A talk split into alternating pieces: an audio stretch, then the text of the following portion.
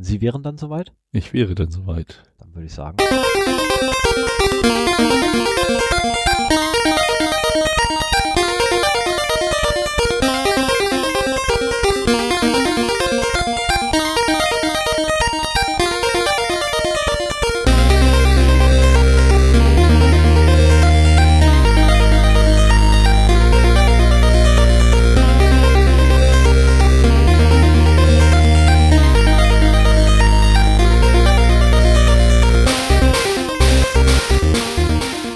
Day, der Podcast zu Informationssicherheit und Datenschutz.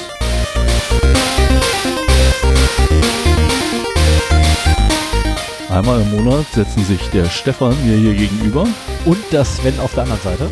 zusammen, um über Security und Privacy-Themen zu reden.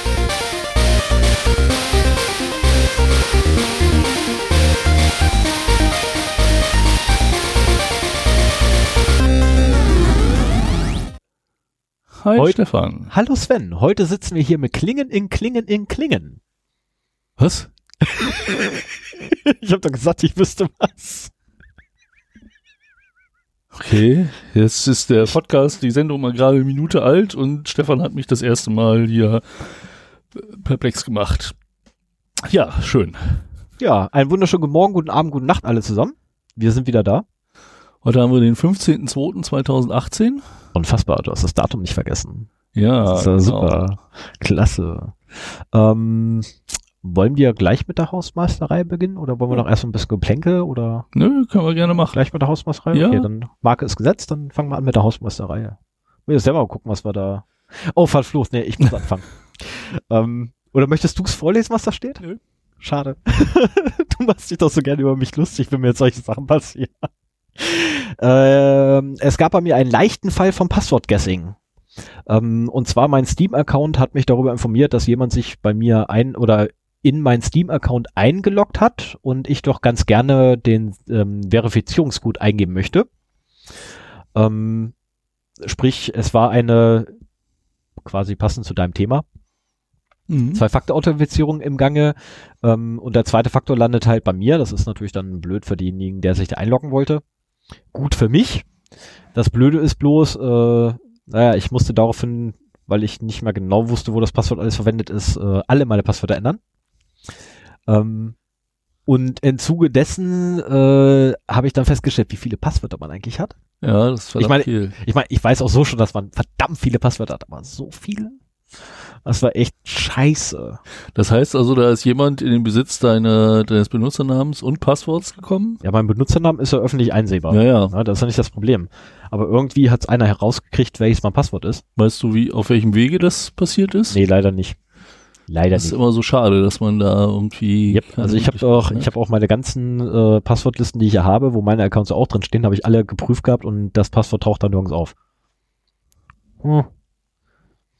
Das Blöde ist natürlich, jetzt müsste ich eigentlich zu, zu dem äh, Troy Hunt laufen und sagen, hast, kennst du dieses Passwort? Ähm, könnte ich jetzt eigentlich auch machen, weil ich das Passwort nicht mehr verwende. Aber nö. Nee. Nee, ich habe auch das Gefühl, dass der nicht so wirklich äh, antwortet. Also ich habe von Have I Been Pawned, das ist ein Service, den ich hier schon mehrfach vorgestellt habe, wo man halt prüfen kann, ob seine Benutzerdaten in irgendwelchen Listen vorkommen, eine E-Mail bekommen, dass äh, meine Domain gefunden wurde in einem äh, Pastebin-Sample. Und äh, dieses Sample war allerdings schon gelöscht, als ich nachgucken wollte. Das ist halt so, also Troy Hunt monitort nicht nur Data Breaches, die er so zugespielt bekommt mit seinem Service, sondern äh, monitort halt auch einen bestimmten Bot auf Twitter, der darüber informiert, ob bei Pastebin, einer Seite, wo man halt so Textfragmente hochladen kann, äh, diese Passwörter auch vorkommen. Das wird halt gerne gemacht so als Samples, wenn jemand äh, Passwortlisten verkaufen will, dann lädt er halt einen kleinen Teil, so ein paar hundert äh, bei Pastebin hoch, so als Beweis, wie frisch die sind, dass die noch, äh, wenn man die ausprobiert, noch alle funktionieren und so weiter. Und da war halt irgendeine E-Mail-Adresse mit meiner Domain enthalten. Ich konnte aber nicht mehr gucken, welche das war. Und da ich halt für jeden Service eine eigene E-Mail-Adresse habe, hätte ich aus der E-Mail-Adresse schon alleine schließen können, wo jetzt dieser Datenverlust aufgetreten ist. Und deswegen habe ich halt Joy Hand angemeldet. Das ist jetzt bestimmt eine Woche her oder sowas. Ich habe da noch nichts dran gehört. Ich weiß nicht, wie viele Anfragen in dieser Art er so bekommt. Ich habe ihm auch gesagt, damit er einen Datenschutz wahren kann, soll er das an die E-Mail-Adresse in der Domain schicken, äh, die er da findet, da, um sicherzustellen, dass halt auch der Besitzer der E-Mail-Adresse da informiert wird, der ich dann wieder bin. Hast du mit PGP verschlüsselt? Nein. Das ist doch wieder. Mensch. Tja, das äh, kann man ja nochmal versuchen. Genau. Auf jeden Fall ähm, ist das jetzt etwas beunruhigend, weil ich nicht weiß, ob nur die E-Mail-Adresse geleakt ist. Es werden ja teilweise auch nur E-Mail-Adressen weitergeleitet. Die sind halt für Spammer interessant, wenn die besonders frisch sind. Oder ob das E-Mail-Adresse-Passwort war, welches Passwort denn eventuell bei mir geleakt ist. In meiner Passwortdatenbank sind so ungefähr 600 Accounts. Und die möchte ich nicht alle ändern müssen, weil irgendwo vielleicht ein Passwort weg ist. Äh, die wichtigen habe ich anders abgesichert, aber da komme ich halt gleich noch zu. Ähm, ich habe übrigens ganz kurz mal noch schnell mal ein Passwort bei, bei Troy Hunt reingeworfen. Kennt er nicht. Mhm. Dein, ja, das Passwort brauchst du auch nicht reinzuwerfen. Ja, doch, du kannst. Die Accounts musst du Ja, haben, du kannst, du kannst doch auch hier bei ihm, äh, wenn du auf die Seite gehst und dann einfach hinten dran slash Passwords schreibst, kannst du, ein, äh, kannst du ein Passwort eingeben und er sagt dir, ob er es bei sich in der Liste drin hat. Ach. Ja. Oh, das kannte ich noch nicht. Meins kannte er noch nicht. Okay.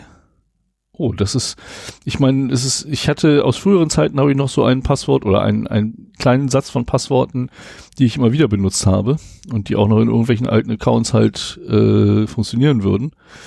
Aber die möchte ich ja jetzt nicht unbedingt, selbst bei Troy Hunt nicht unbedingt eingeben. Nee, da gibt's, äh, also bei, mein, mein Vater hat dazu einen schönen Kommentar gebracht gehabt. Ja Mensch, wenn ich ihm, wenn ich da jetzt mein Passwort eintrage, dann hat er das auch.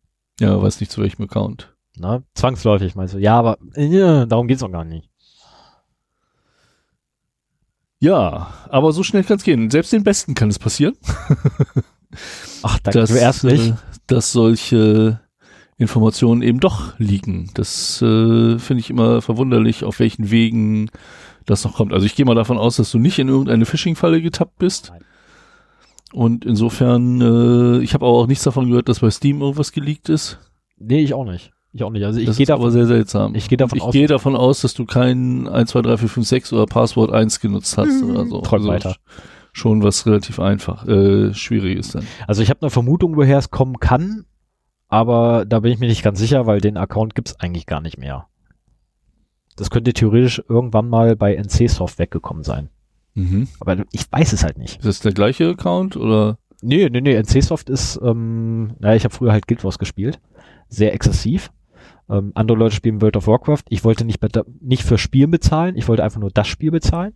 Hab also Guild Wars gespielt und da musst du ja auch einen Account anlegen.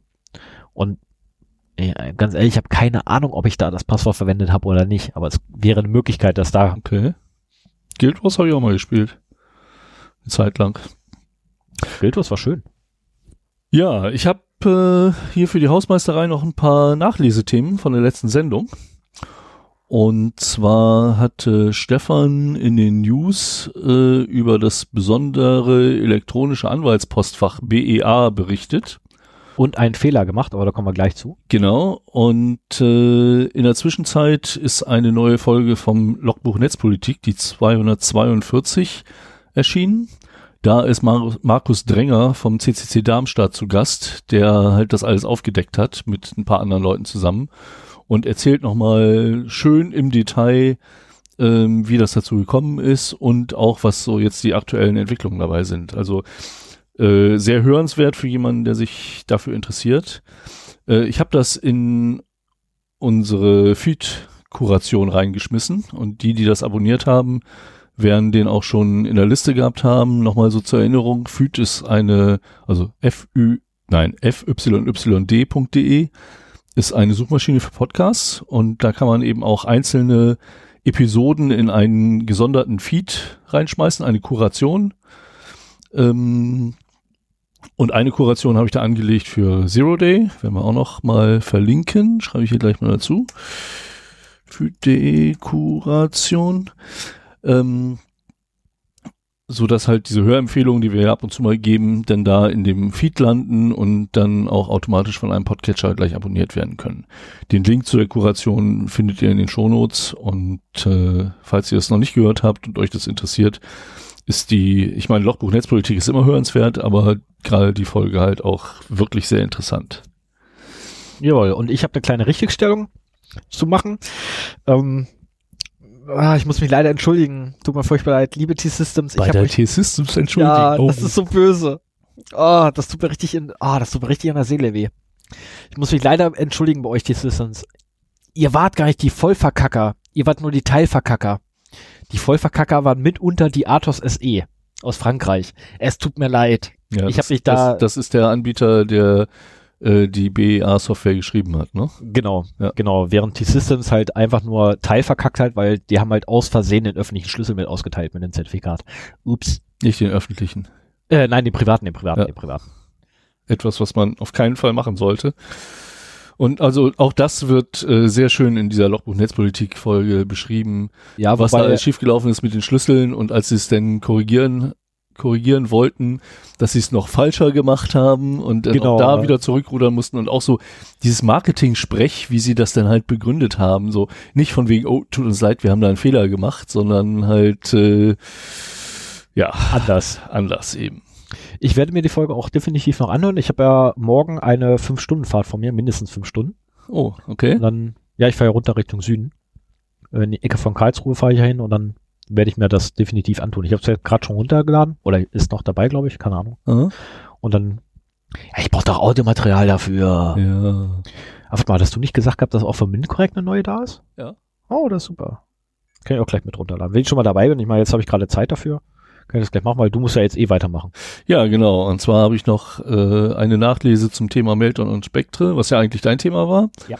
Aber ich bin auf der Suche nach News für diese Folge äh, auf zwei Meldungen gestoßen von zwei unterschiedlichen äh, Sicherheitsfirmen, die jetzt äh, Malware-Samples gefunden haben, wo versucht wird, Spectre oder Meltdown äh, zu exploiten das, es wird auch immer so beschrieben, es wird versucht. Also äh, die scheinen da noch nicht wirklich äh, so erfolgreich mit zu sein, aber äh, es ist, sind dreistellige Zahlen von Malware-Samples gefunden worden und äh, wie halt immer ist eigentlich ist es spricht es für die Komplexität dieser Schwachstelle, dass sie erst jetzt versucht wird auszunutzen. Normalerweise geht das deutlich schneller.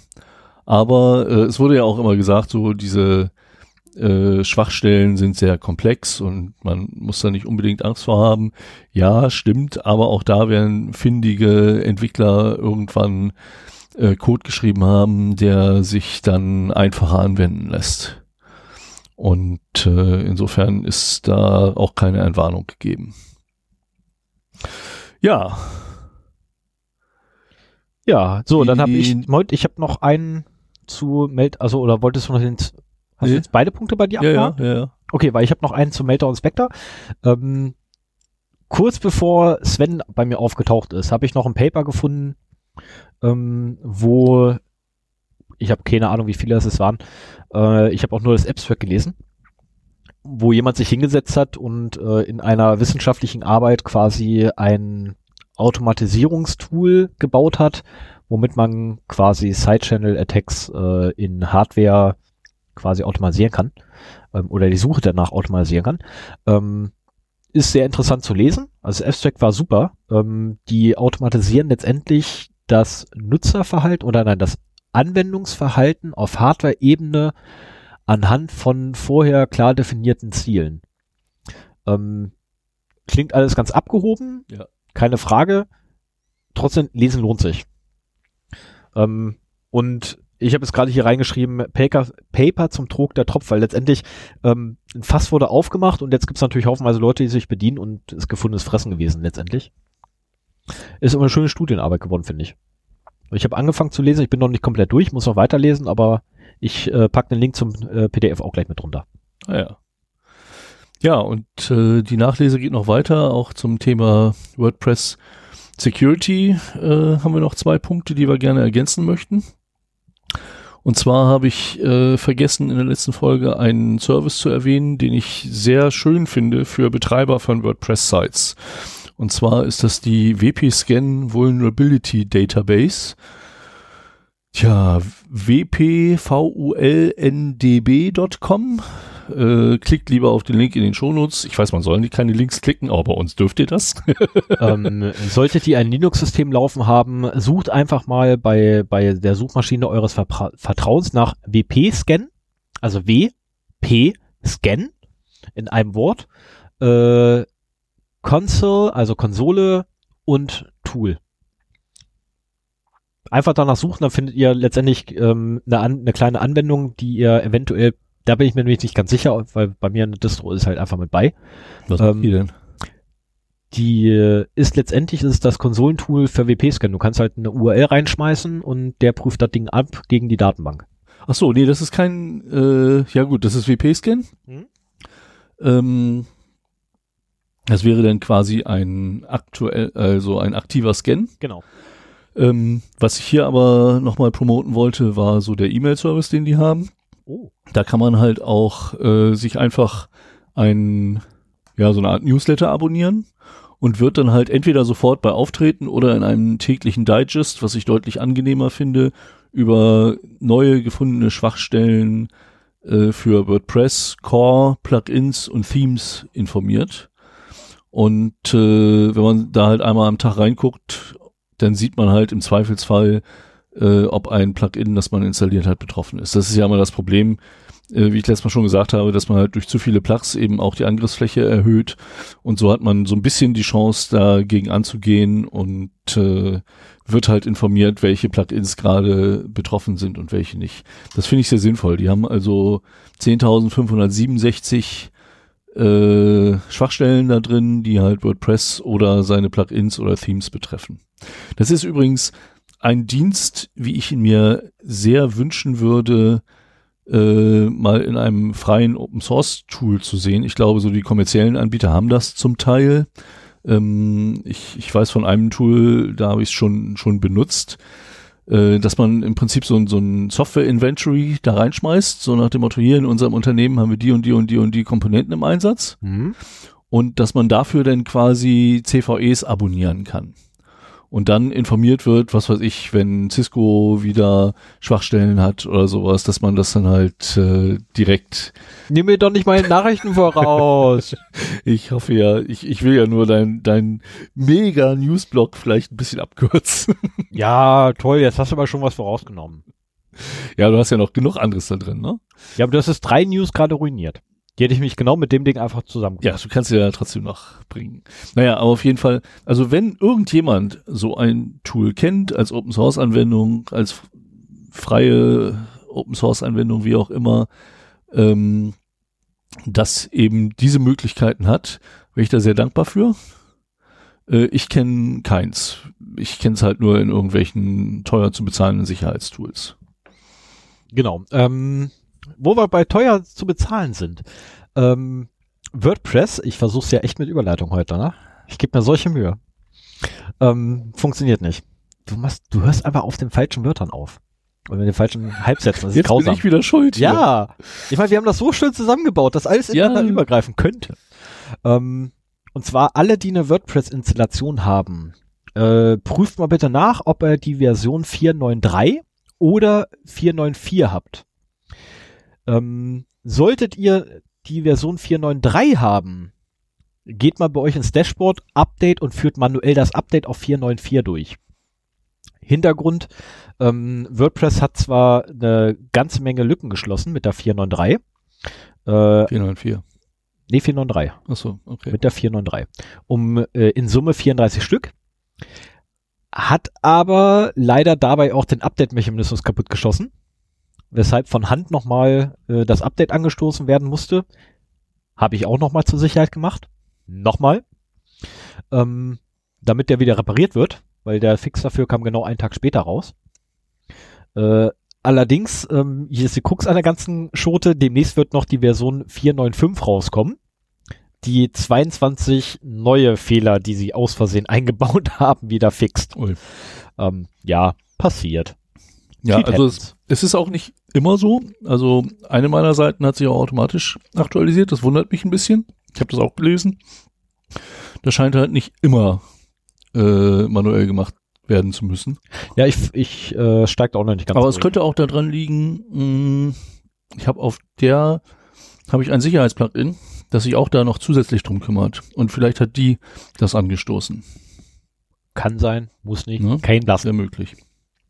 Kein Blass. Also jeweils, wenn er, wenn er irgendwie äh, zufälligerweise 493 da rumliegen habt bei euch, installiert die 494 manuell. Und solltet ihr die 494 per automatischen Update gekriegt haben, installiert sie vorsichtshalber nochmal. Schaden kann's nicht. So, damit kommen wir auch schon zu den Datenverlusten des Monats. Ähm, da gibt's gar nicht so viel zu erzählen. Ne? Ich meine, du hast diesmal nichts. Das Normalerweise ist nach über einem Jahr das erste Mal, dass ich in diesem Monatszeitraum nichts gefunden habe, wo Daten verloren gegangen sind. Apple ist der Source Code für eine Komponente flöten gegangen, mal wieder. aber ähm, das ist jetzt nicht unbedingt ähm, so, so ein Privacy Breach, Breach. Nö, nicht, nicht so richtig. Und äh, insofern Also noch nicht, sagen wir so. haben wir da nichts gefunden. Wenn nicht Stefan noch was gefunden hätte. Ja, ich habe was gefunden. Ähm, und zwar äh, war das Jahr 2017, was die Datenverlustigkeiten angeht, genial. Ähm, das war echt, also hier steht extraordinär, äh, was für mich eigentlich ein ziemlich bescheuertes Wort ist. Klingt Aber auch im Englischen besser als im Deutschen. Selbst im Englischen klingt scheiße. Ja, aber selbst da klingt's scheiße. Na, das ist so, so nach dem Motto so, hier, ich will noch einen draufsetzen, du Arsch. Das ist einfach Blödsinn. Ähm, und zwar gab es im Jahr, alleine im Jahr 2017, 5200, äh, ja, hier steht Breaches. Ähm, das sind, glaube ich, Brüche, Durchbrüche eigentlich, ja. Datenverluste. Data Datenverlustigkeiten. Breach, sage ich auch immer. Whatever. Ähm, also 5200 Datenverlustigkeiten, ähm, die insgesamt 7,8 Billionen Also Milliarden.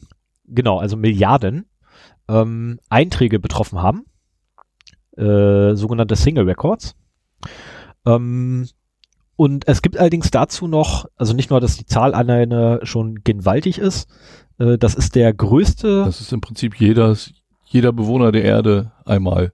ja, das zum einen und zum anderen ist es allerdings auch, was die Anzahl der Breaches angeht, der höchste, äh, nein, die höchste Anzahl an Breaches, die jemals innerhalb eines Jahres stattgefunden haben. Ja. Und jetzt kommt noch der, der absolute Kracher. Von diesen ganzen 5000, was habe ich gesagt, 5200, glaube ich. Ich müsste jetzt nicht sonst scrollen. Ähm, 3904 ähm, von denen äh, weiß man sogar, wie sie denn gefunden wurden. Also drei- 3904 sind definitiv bestätigt worden, auch mittlerweile schon von Unternehmen. Und äh, man weiß auch, wie sie gefunden wurden. Und zwar von 3904 wurden 728 durch die Organisation, die betroffen ist, selber gefunden. Äh, Das Ja. macht übrigens 18,6 Prozent. Ja. Ähm, die übrigen 3176 wurden übrigens von äh, staatlichen Stellen, also hier äh, BSI? nee, Law Enforcement, Ach so. äh, hier Gesetzesdurchsetzungsbehörden, äh, Polizei und Geheimdienste. genau, ähm, durch externe Betrugssucher, Sucher, also hier ähm, externe, letztendlich externe Kräfte, die halt, äh, ja, das ist scheiße zu übersetzen. External Fraud Detection. Ähm, also letztendlich durch externe gefunden, ne, die halt explizit halt nach Betrugsversuchen suchen oder äh, letztendlich auch auf Betrugsversuche monitoren. Oder durch die Nutzer selber oder völlig Unbeteiligte ähm, Parteien, die halt durch Zufall drüber gestolpert sind. Ähm, und das völlig, äh, die unbeteiligten Parteien äh, beinhalten übrigens auch die Disclosures bei ähm, äh, von den von den Übeltätern selbst. Ach. Das gibt's auch? Hier, ich hab, Ja, Ach so, Genau. naja, gut. hier, ich war's, ich hab euch gerade gehackt, hier sind die Daten. Bäh, bäh. Ja, gut, es, es gibt ja wirklich Leute, die das machen, um sich dann anschließend bei der Firma zu melden und die darauf aufmerksam zu machen. Ne? Genau. So, solange du nicht mit deren Daten ankommst, was rechtlich halt eine sehr dunkle Grauzone ist und dir immer so ein bisschen Erpressungsvorwürfe entgegen, äh, Ein bisschen? ja. Aber ich meine, erst dann wachen sie auch auf, ne? Frühestens, ja. Das Aber ich ist, find- wenn man so sagt, theoretisch kann man da was machen, ach ja, geh weg. Ja, ist ja verboten, kann man nicht. Also was ich einfach gewaltig finde, ist, dass es echt gerade mal 728 Fälle Ja. gibt, wo die Firmen selber gemerkt haben, dass denen da irgendwas Ja, abkommt. es gibt ja äh, Untersuchungen, dass äh, vom Datenverlust bis zum Bemerken in einem Unternehmen, ich glaube, 200 x Tage vergehen. So, und das ist natürlich ein Zeitraum, in dem es schon wahrscheinlicher ist, dass irgendjemand anders das merkt. Ne? Und unter anderem eben auch durch solche Dienste wie von Troy Hunt, Hm? ähm, dass man dann eben über Samples stolpert oder so. Und Richtig. Die, Oder wenn es dann im Endausbau ist, durch unseren, und wie habe ich ihn getauft gehabt? Den Monitor, den wir haben? Seit neuesten, äh, Also ich weiß, auf Twitter heißt er, vielleicht noch zum Nachliefern, auf Twitter gibt es den Account Botmon. Botmon? Ach genau, den Monbot? dem Bot, Mon Monitorbot. So haben wir ihn hier getauft. Ja, also Genau, das den- können wir auch noch mal eben reinschreiben, Genau. äh, wenn euch das interessiert. Auf Twitter at Botmon, äh, der twittert halt, das ist auch die Quelle für Troy Hunt übrigens, für die Pastes. Und der twittert, ähm, wenn er auf Pastebin und ähnlichen Seiten Samples gefunden hat, die so aussehen, als würden sie irgendwelche User Credentials beinhalten. Richtig, sind es aber nicht immer, weil ab und zu sind es auch einfach ähm, irgendwelche Logdateien von ähm, Fantasy Star Online 2, was einfach mal gecrashed ist, wo dann halt die Hash-Werte drinstehen von einzelnen Dateien. Und naja, es sind halt Hash-Werte Ja. und deswegen wandert das damit Was, rein. was relativ zuverlässig funktioniert, ist äh, Google API Keys. Da ist auch meistens einer drin, wenn er Das den stimmt, ja. hat. Also es sind nicht nur Benutzerdaten, die der findet, sondern halt, der hat halt so ein Suchmuster und unter anderem sucht er auch nach Google API Keys und äh, Ich würde fast behaupten, dass er reguläre Ausdrücke verwendet. ja, kann ich mir gut vorstellen. Ähm, Wobei als Google API Key, da hat er vielleicht noch ein bisschen was genaueres, äh, vielleicht folgen die irgendeinem Muster oder sowas, dass man das halt erkennen kann. ja, die sind immer gleich eingeleitet, wenn ich das richtig gesehen habe. Ah ja, okay.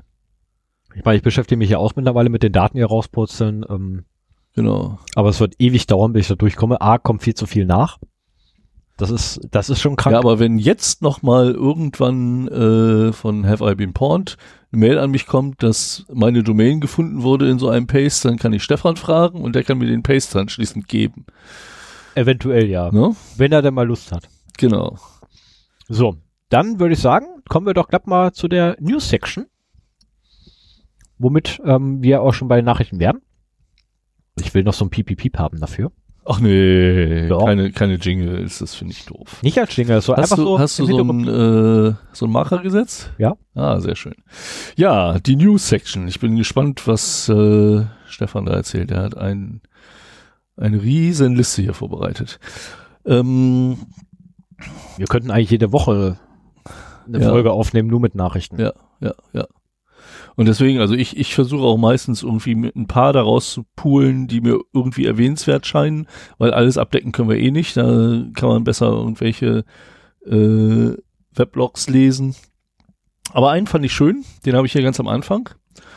Und zwar wurde ein Tor-to-Web-Proxy bei bösen Dingen äh, erwischt. Tor-to-Web-Proxy, naja, das ist eigentlich ein Proxy-Dienst, so, so eine Art HTML-Proxy, über den man halt auf das Tor-Netzwerk zugreifen kann. Tor hat Stefan schon was von erzählt. Ich weiß nicht so richtig, was der Sinn von sowas ist, weil wenn ich auf Tor zugreifen will, äh, installiere ich mir den Tor-Browser, der ist auf Firefox basiert und dann gehe ich da halt direkt ins Tor-Netzwerk. Aber es gibt anscheinend Leute, denen das zu umständlich ist und wenn die äh, ins Tor-Netzwerk müssen, zum Beispiel, weil ihnen eine Ransomware gesagt hat, gib mal Geld, sonst sind deine Daten futsch, dann scheinen die über äh, solche Proxy-Dienste zu gehen.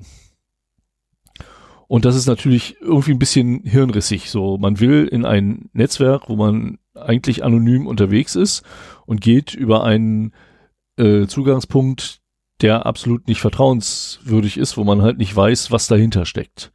Und genau das hat sich einer von diesen Tor-to-Web-Proxys äh, zunutze gemacht. Ich muss mal eben gucken, ob da der Name auf die Schnelle zu finden ist. Äh, Ich habe ihn gerade nicht gefunden, aber ich habe es gerade rausgekriegt, was die eigentlich machen. Ich habe das Konzept auch noch nicht gekannt. Ach so. Ähm, ja, wir brauchen das auch nicht. Deswegen, ne? ja, ich kann es aber, ich kann es aber durchaus äh, nachvollziehen, weil wenn du nämlich auf äh, Onion-Seiten zugreifen willst, also ähm, sogenannte Hidden Services, ähm, dann hast du immer die Problematik, dass du im Tor-Netzwerk selber sein musst. Ja, Dafür. aber das geht Wenn ich dem aber gerade Tor-Browser. Ja, aber wenn ich jetzt gerade unterwegs bin oder fremde Hardware habe oder so, dann Naja, geht das also halt hier, nicht mehr. hier war es halt so, ähm, dass es um also was dieser Proxy halt macht, ist, äh, dass er Bitcoin-Adressen auf Ransomware Payment Sites austauscht.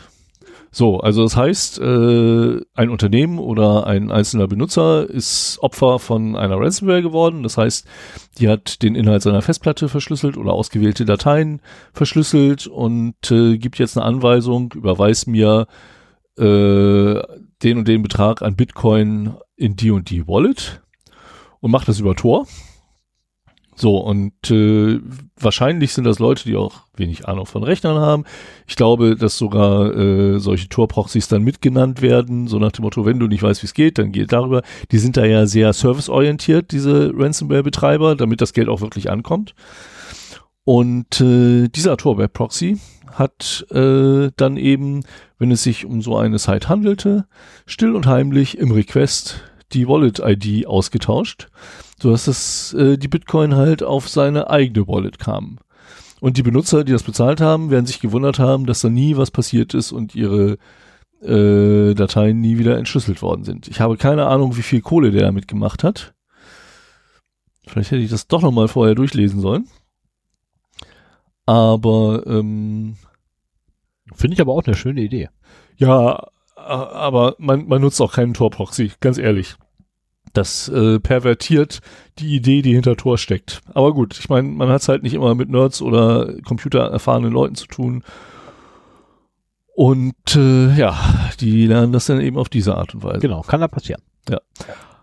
Was ich aber eigentlich in den News erwähnen wollte, sind äh, drei Nachrichten. Die sind auch alle hier vom 13.02. sehe ich gerade, also zumindest die, die ich erzählen wollte. Mhm. Und zwar scheint sich ein neues Business Model in der kriminellen Szene durchzusetzen, in der kriminellen digitalen Szene. Und zwar Crypto-Mining. So äh, das Benutzen der Rechnerpower von arglosen Nutzern, um Kryptowährungen zu meinen. Also ähm, kryptografische Bitcoin schürfen, ja, kryptografische Bit- Bitcoin lohnt sich nicht unbedingt, aber Ethereum oder was auch sonst noch so an, an äh, Währungen da ist, die vielleicht nicht so wertvoll sind wie Bitcoin, aber äh, vielleicht es noch werden. Und wo das Meinen halt ein bisschen erfolgsversprechender ist und einfacher ist. Und äh, da gab es äh, sowohl 19 Google Play Apps, also 19 Apps, die im Google Play Store für Android waren, also im offiziellen Mhm. Store für Android, die halt äh, Crypto-Mining-Skripts nachgeladen haben und dann die Rechenpower des Androiden in deiner Hosentasche dafür genutzt haben. Und äh, es gab eine weitere Attacke, wo die Geräte, und hier wird von Millionen von Geräten äh, gesprochen, über bestimmte Umleitungen dazu gebracht worden sind, auch wiederum auf äh, Crypto-Mining-Malware zuzugreifen und die zu benutzen. Es, es wird immer gesagt, so die eigentliche Rechenzeit, in der das gemacht wurde, man weiß ja selber, wenn man mit dem Telefon halt am Surfen ist, man ist nicht so lange auf den Seiten oder sowas, aber durch die schiere Masse an Geräten, die da drauf zugreift, das ist halt eine Parallelisierung. Und damit kann man halt doch äh, anscheinend recht gute Ergebnisse erzielen. So, das heißt, in den beiden Attacken waren halt Android-Telefone die Opfer, die zum Kryptominen benutzt wurden. Und äh, dann habe ich hier noch eine dritte Nachricht, auch vom 13.02. Äh, und zwar betrifft die Telegram. Eine Zero-Day-Lücke, die dazu genutzt wurde, um Monero und Monero höre ich jetzt öfter in dem Zusammenhang. Das scheint wohl so eine Ja, der der Aufsteig- Hype. äh, der aufsteigenden Währungen zu sein und Zcash habe ich auch schon mal gehört, äh, Mining Malware zu installieren. Und das ist diese Zero-Day-Lücke ähm, fand ich sehr interessant. Ähm, Ich weiß nicht, ob ich das jetzt nur per Audio so gut erklärt bekomme, aber es gibt einen UTF-8-Charakter, der die Richtung, also der die Richtung, die Laufrichtung der Schrift umändert. Ne? Ich meine, äh, ja, nicht die Laufrichtung, sondern die Leserichtung letztendlich der Schrift ist. Ja, aber right damit auch die Laufrichtung. Also genau, ne, ähm, arabische Schrift wird von rechts nach links gelesen. Genau, die Japaner so. auch. Japaner auch? Die Japaner ich dachte auch. von oben nach unten auf ihren Geht, Nein, die Japaner äh, textmäßig tatsächlich rechts nach links. Ah ja, okay. Und da gibt's halt ein Steuerzeichen, das ist umkehrt. Und wir haben ja auch bei, bei E-Mail-Anhängen immer so Tricks gehabt, eine Excel-Datei zu verstecken. Ne? Dass halt die Datei dann äh, Stefans böse Datei .zip.exe heißt. Und wenn man dann die wirklichen äh, Extensions ausgeblendet hat, dann steht da halt Stefans böse Datei .zip. Und dann klickt man da nichts an drauf, weil man denkt, man packt ein Archiv aus und es wird auch irgendwas angezeigt, was ausgepackt wird, aber in Wirklichkeit wird im Hintergrund halt äh, eine Schwachstelle bedient und ein Trojaner meinetwegen installiert. So, das ist eine relativ simple Sache. Ähm, sobald man halt die Extension, die Anzeige der Extensions eingeschaltet hat, ist das schon schwieriger. Wenn der das der Name noch sehr lang ist, dann sieht man es vielleicht trotzdem nicht.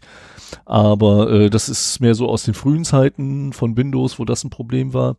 Hier ist es aber auch so, dass äh, versteckt wurde, dass das eine ausführbare Datei ist, in dem halt an einer Stelle im Dateinamen dieses Steuerzeichen eingeblendet wurde, so dass halt von da an die Reihenfolge der Buchstaben umgekehrt war. Und wenn man dann mein Stefan, meinetwegen heißt die Datei wirklich Stefans blöde, äh, blöde, Stefans böse Datei .zip.js mhm. und man macht vor dem .zip äh, die Steuerzeichen, dann ist es Stefans böse Datei .js.zip. So, sieht gleich ganz harmlos aus wie eine ZIP-Datei wieder mal oder irgendwas anderes, was haben, oder eine PDF-Datei oder so, ist aber auch wieder eine ausführbare JavaScript-Datei. Richtig, und heutzutage kaum noch ein Betriebssystem auf die Dateiendung guckt, ähm, außer eines, was mir jetzt auf Anhieb einfällt. Das wäre dann Windows. Windows ist, glaube ich, noch das einzige Betriebssystem, was tatsächlich auf die Datei Ja, es war auch der Webclient, also bei, bei äh, Telegram. Äh, weil alle anderen gucken mittlerweile nämlich in die ersten Bytes von jeder Datei rein, weil da in der Regel immer drin steht, was es ist. Ah ja.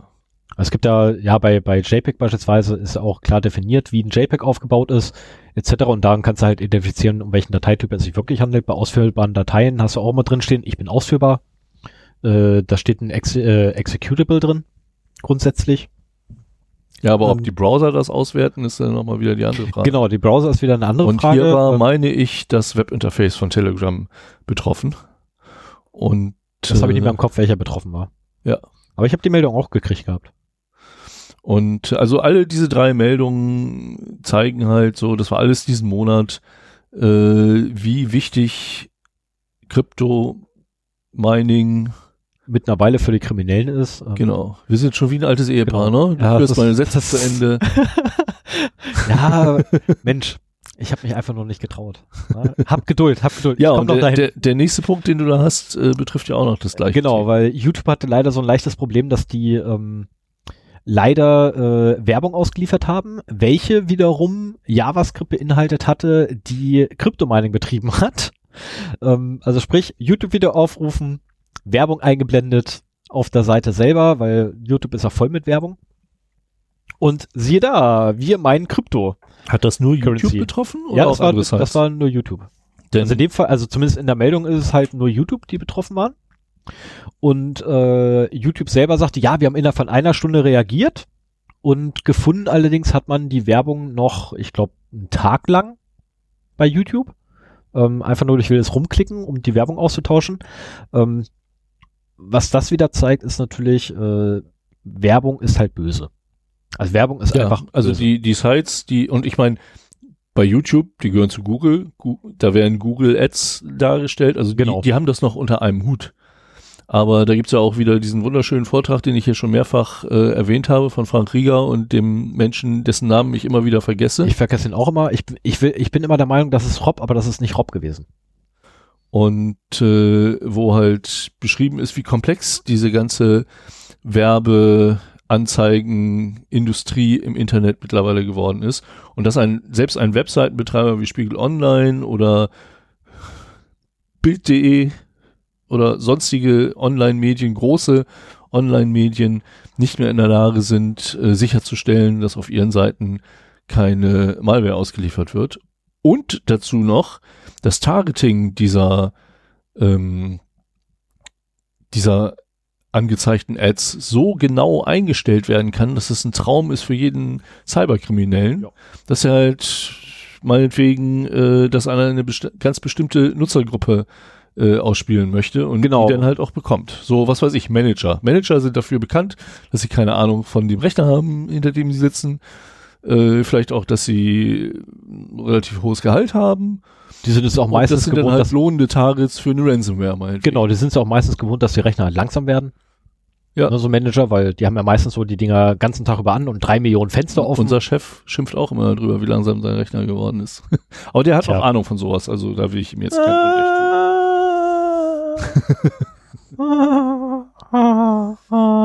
Chef, solltest du das hören? Das war jetzt nicht böse gemeint. das war jetzt nicht negativ gemeint, das war eine Standardreaktion. es tut mir leid. Ähm, ja, dann kommen wir gleich weiter. Äh, unter der, ich, ich habe ja mittlerweile angefangen, meine immer irgendwie zusammenzukloppen, meine Nachrichten. Thematisch zu sortieren, meine Genau, äh, genau, also thematisch halt quasi ähm, zu sortieren und irgendwie zumindest sinnhaft zusammenzufassen. Aus dem einfachen Grunde, weil, wie Sven schon richtig sagte, bei mir ist es einfach viel. Ich meine, ich habe angefangen, ich hatte 46 ich einzelne Meldungen. Ähm, wir müssen ja nicht alles hier darstellen, sondern nur die Sachen, die wir irgendwie erwähnenswert finden. Die habe ich dann, mal. Ja, mach wir, ruhig. Wir sind hier äh, heute, wir haben zwar noch ein bisschen Lakritz hier, aber wir haben auch drei große Tüten Beef Jerky, weil ich da mal neugierig drauf war. Und da mache ich jetzt mal eine von aus, weil du musst ja essen, äh, du musst ja reden. Genau, ich muss reden, du kannst essen, essen alles ist gut. Ja, und notfalls stecke ich mir halt Lakritze rein, die kann ich ne, an die Wange packen und alles ist gut. Hm. Okay. Ich wette, das Zeug stinkt bestialisch. Ähm, oh, das sind aber schöne. Ah. Und, Endlich mal äh, vernünftige Stücken hier. Genau, jedenfalls versuche ich halt zusammenzufassen irgendwie. Ähm, ich hatte dann den gestrigen Tag damit beendet, dass noch übrig waren, ich glaube 18, hattest du glaube ich vorhin gesagt, dass 18 Stück übrig Ich hatte 19 gezählt. 19, 19 waren noch übrig und ich habe das jetzt runtergedampft, noch einmal ähm, und hoffe, dass es jetzt ausreicht. Ich habe auch nur noch vier Themengebiete. Das waren vorher auch noch mehr. Ähm, das erste, die erste Kategorie des heutigen Tages was war euer, äh, was war doch gleich euer Geschäftsbereich?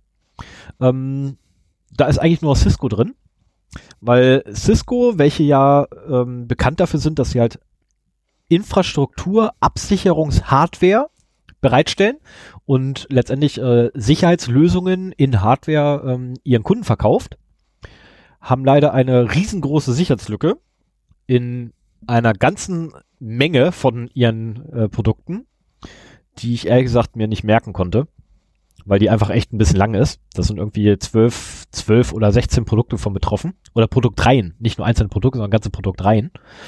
Ähm, und am 30.01. wurde das erste Mal bekannt, wir haben da ein Problem.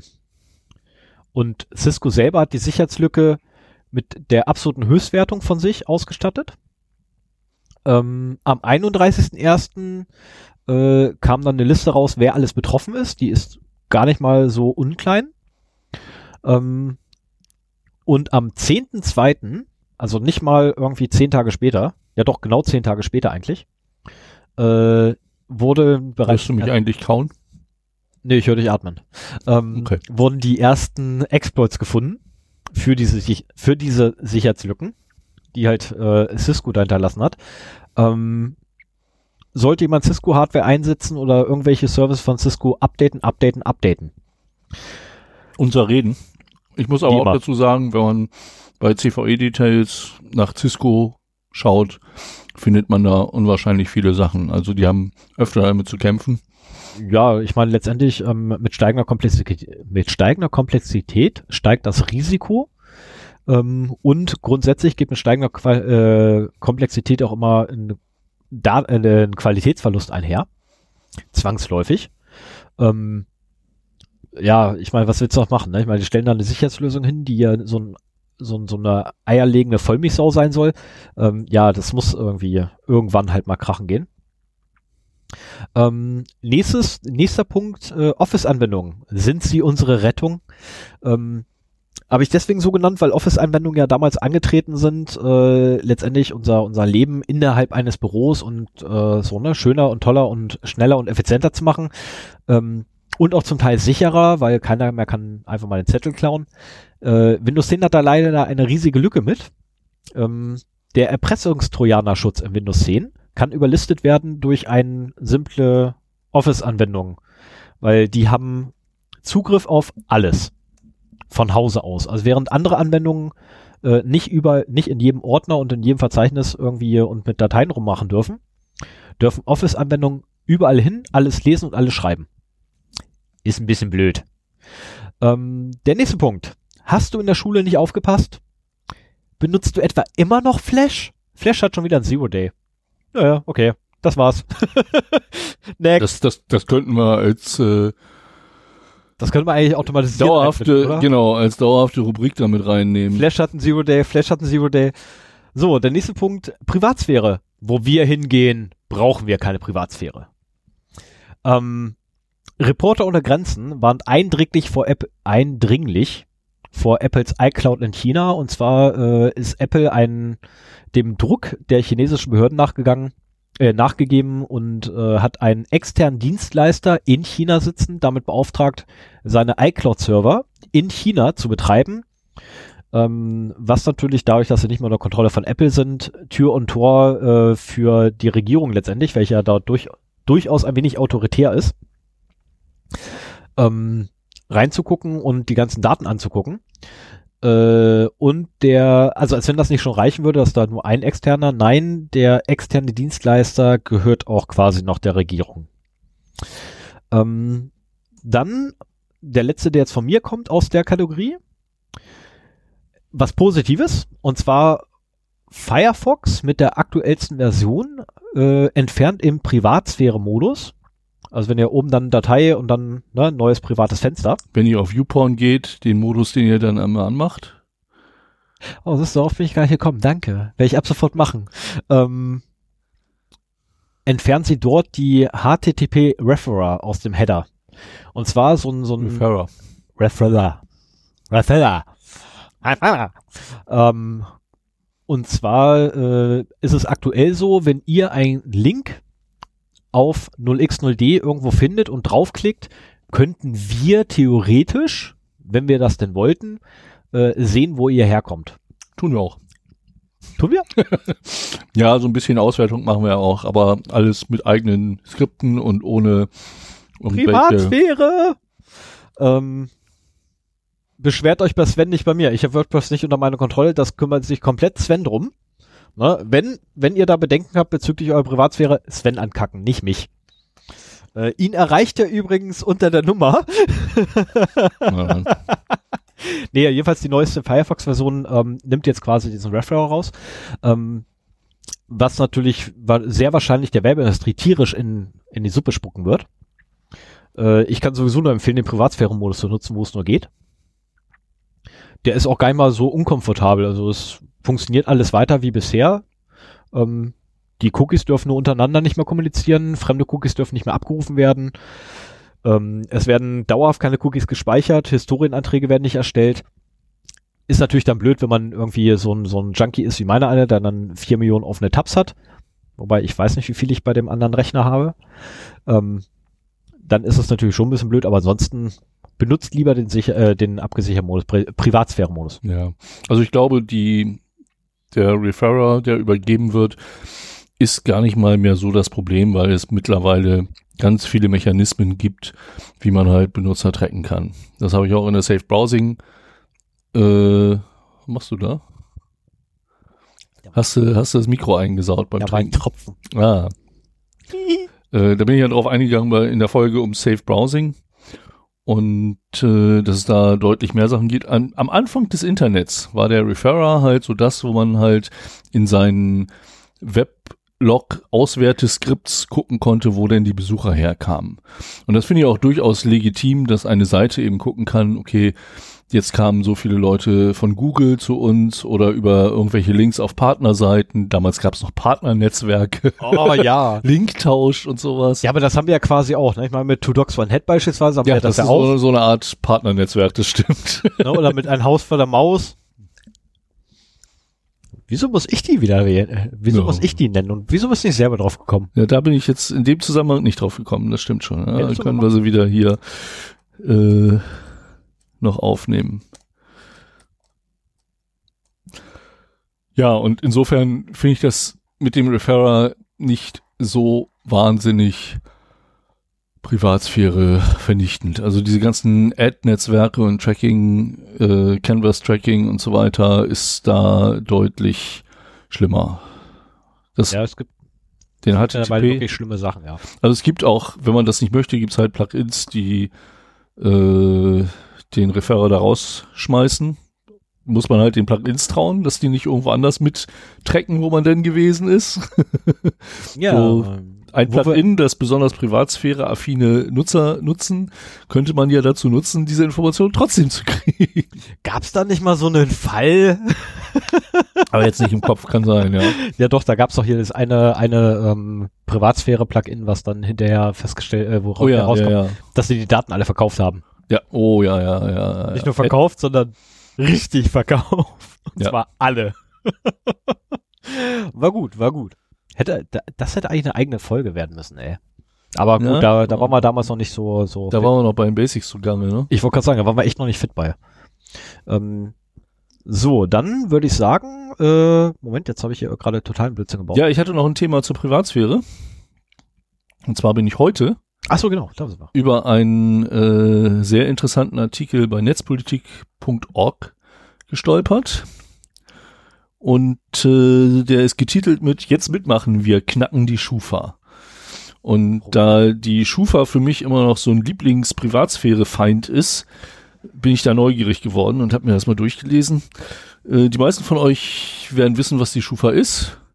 Ist eine private Organisation, die halt alle möglichen Informationen über euch sammelt und den Banken verkauft, äh, wenn sie eure Kreditwürdigkeit bewerten müssen. So, wenn man zur Bank geht und sagt, ich hätte gerne Geld von euch geliehen, dann äh, wird die Bank sagen, ja okay, dann geben Sie uns mal Ihr Einverständnis, dass wir bei der Schufa nachfragen dürfen.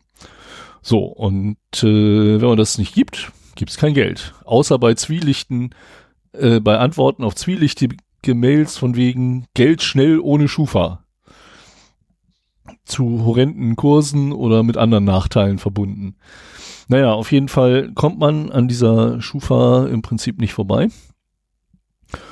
Und ich bin kein Rechtsexperte, aber ich finde es immer noch sehr bedenklich, äh, was die Schufa macht. Die hat halt irgendeinen Algorithmus, aus dem sie die Kreditwürdigkeit berechnet. Und es sind schon immer wieder Vermutungen oder ja sehr begründete Vermutungen angestellt worden, dass zum Beispiel die Gegend, in der man wohnt, einen Einfluss auf den Kreditscore hat. Ne? Wenn man jetzt irgendwie in einem schönen Villenvorort wohnt, hat man einen höheren Score, als wenn man irgendwo äh, im, im Ghetto deiner Heimatstadt äh, eine Wohnung hat oder so.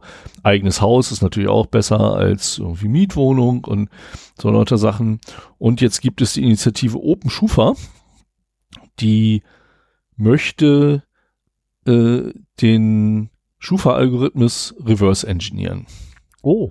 Und das sind im Prinzip so zwei, zwei Initiativen, äh, die da vorgestellt werden. Einmal, oh, jetzt habe ich den, den Namen vom Link vergessen, den ich heute noch bedient habe. Da muss ich noch mal eben gucken. Ähm,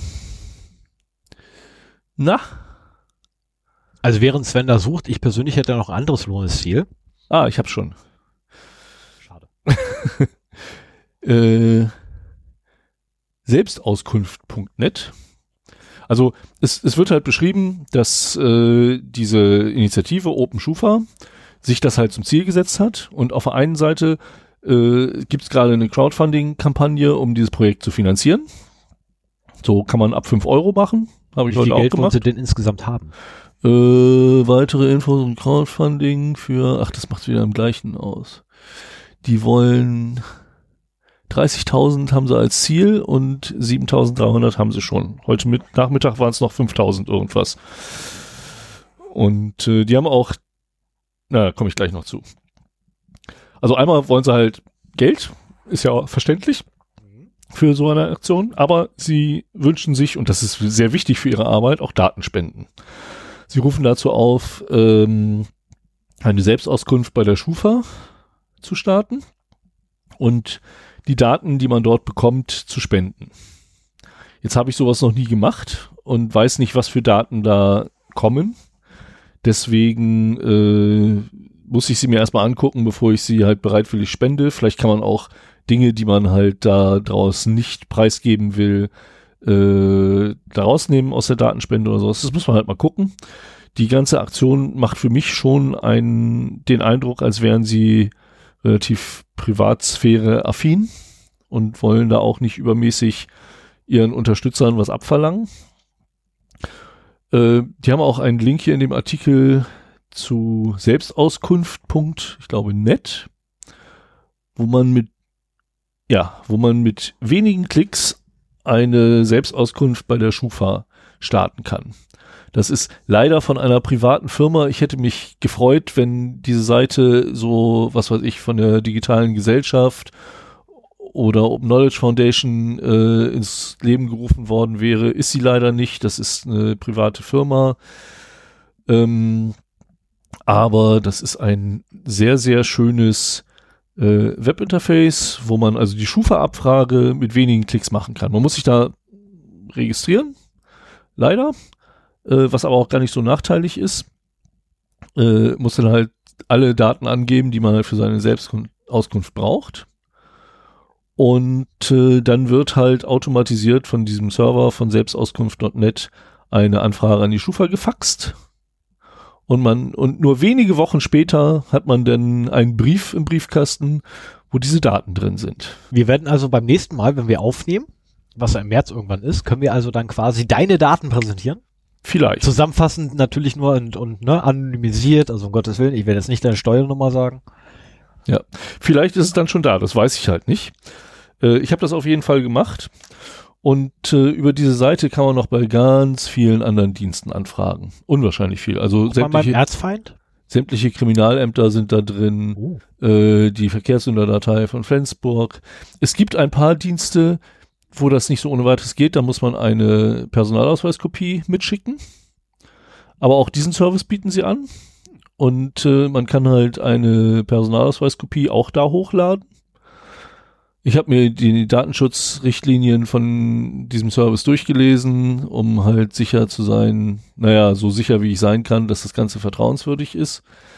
Ähm, und sie machen auch, also in der Maske, wo du dieses hochlädst, geben sie halt auch Empfehlungen, alles, was nicht äh, für diesen Zweck nötig ist, zu schwärzen auf der Kopie.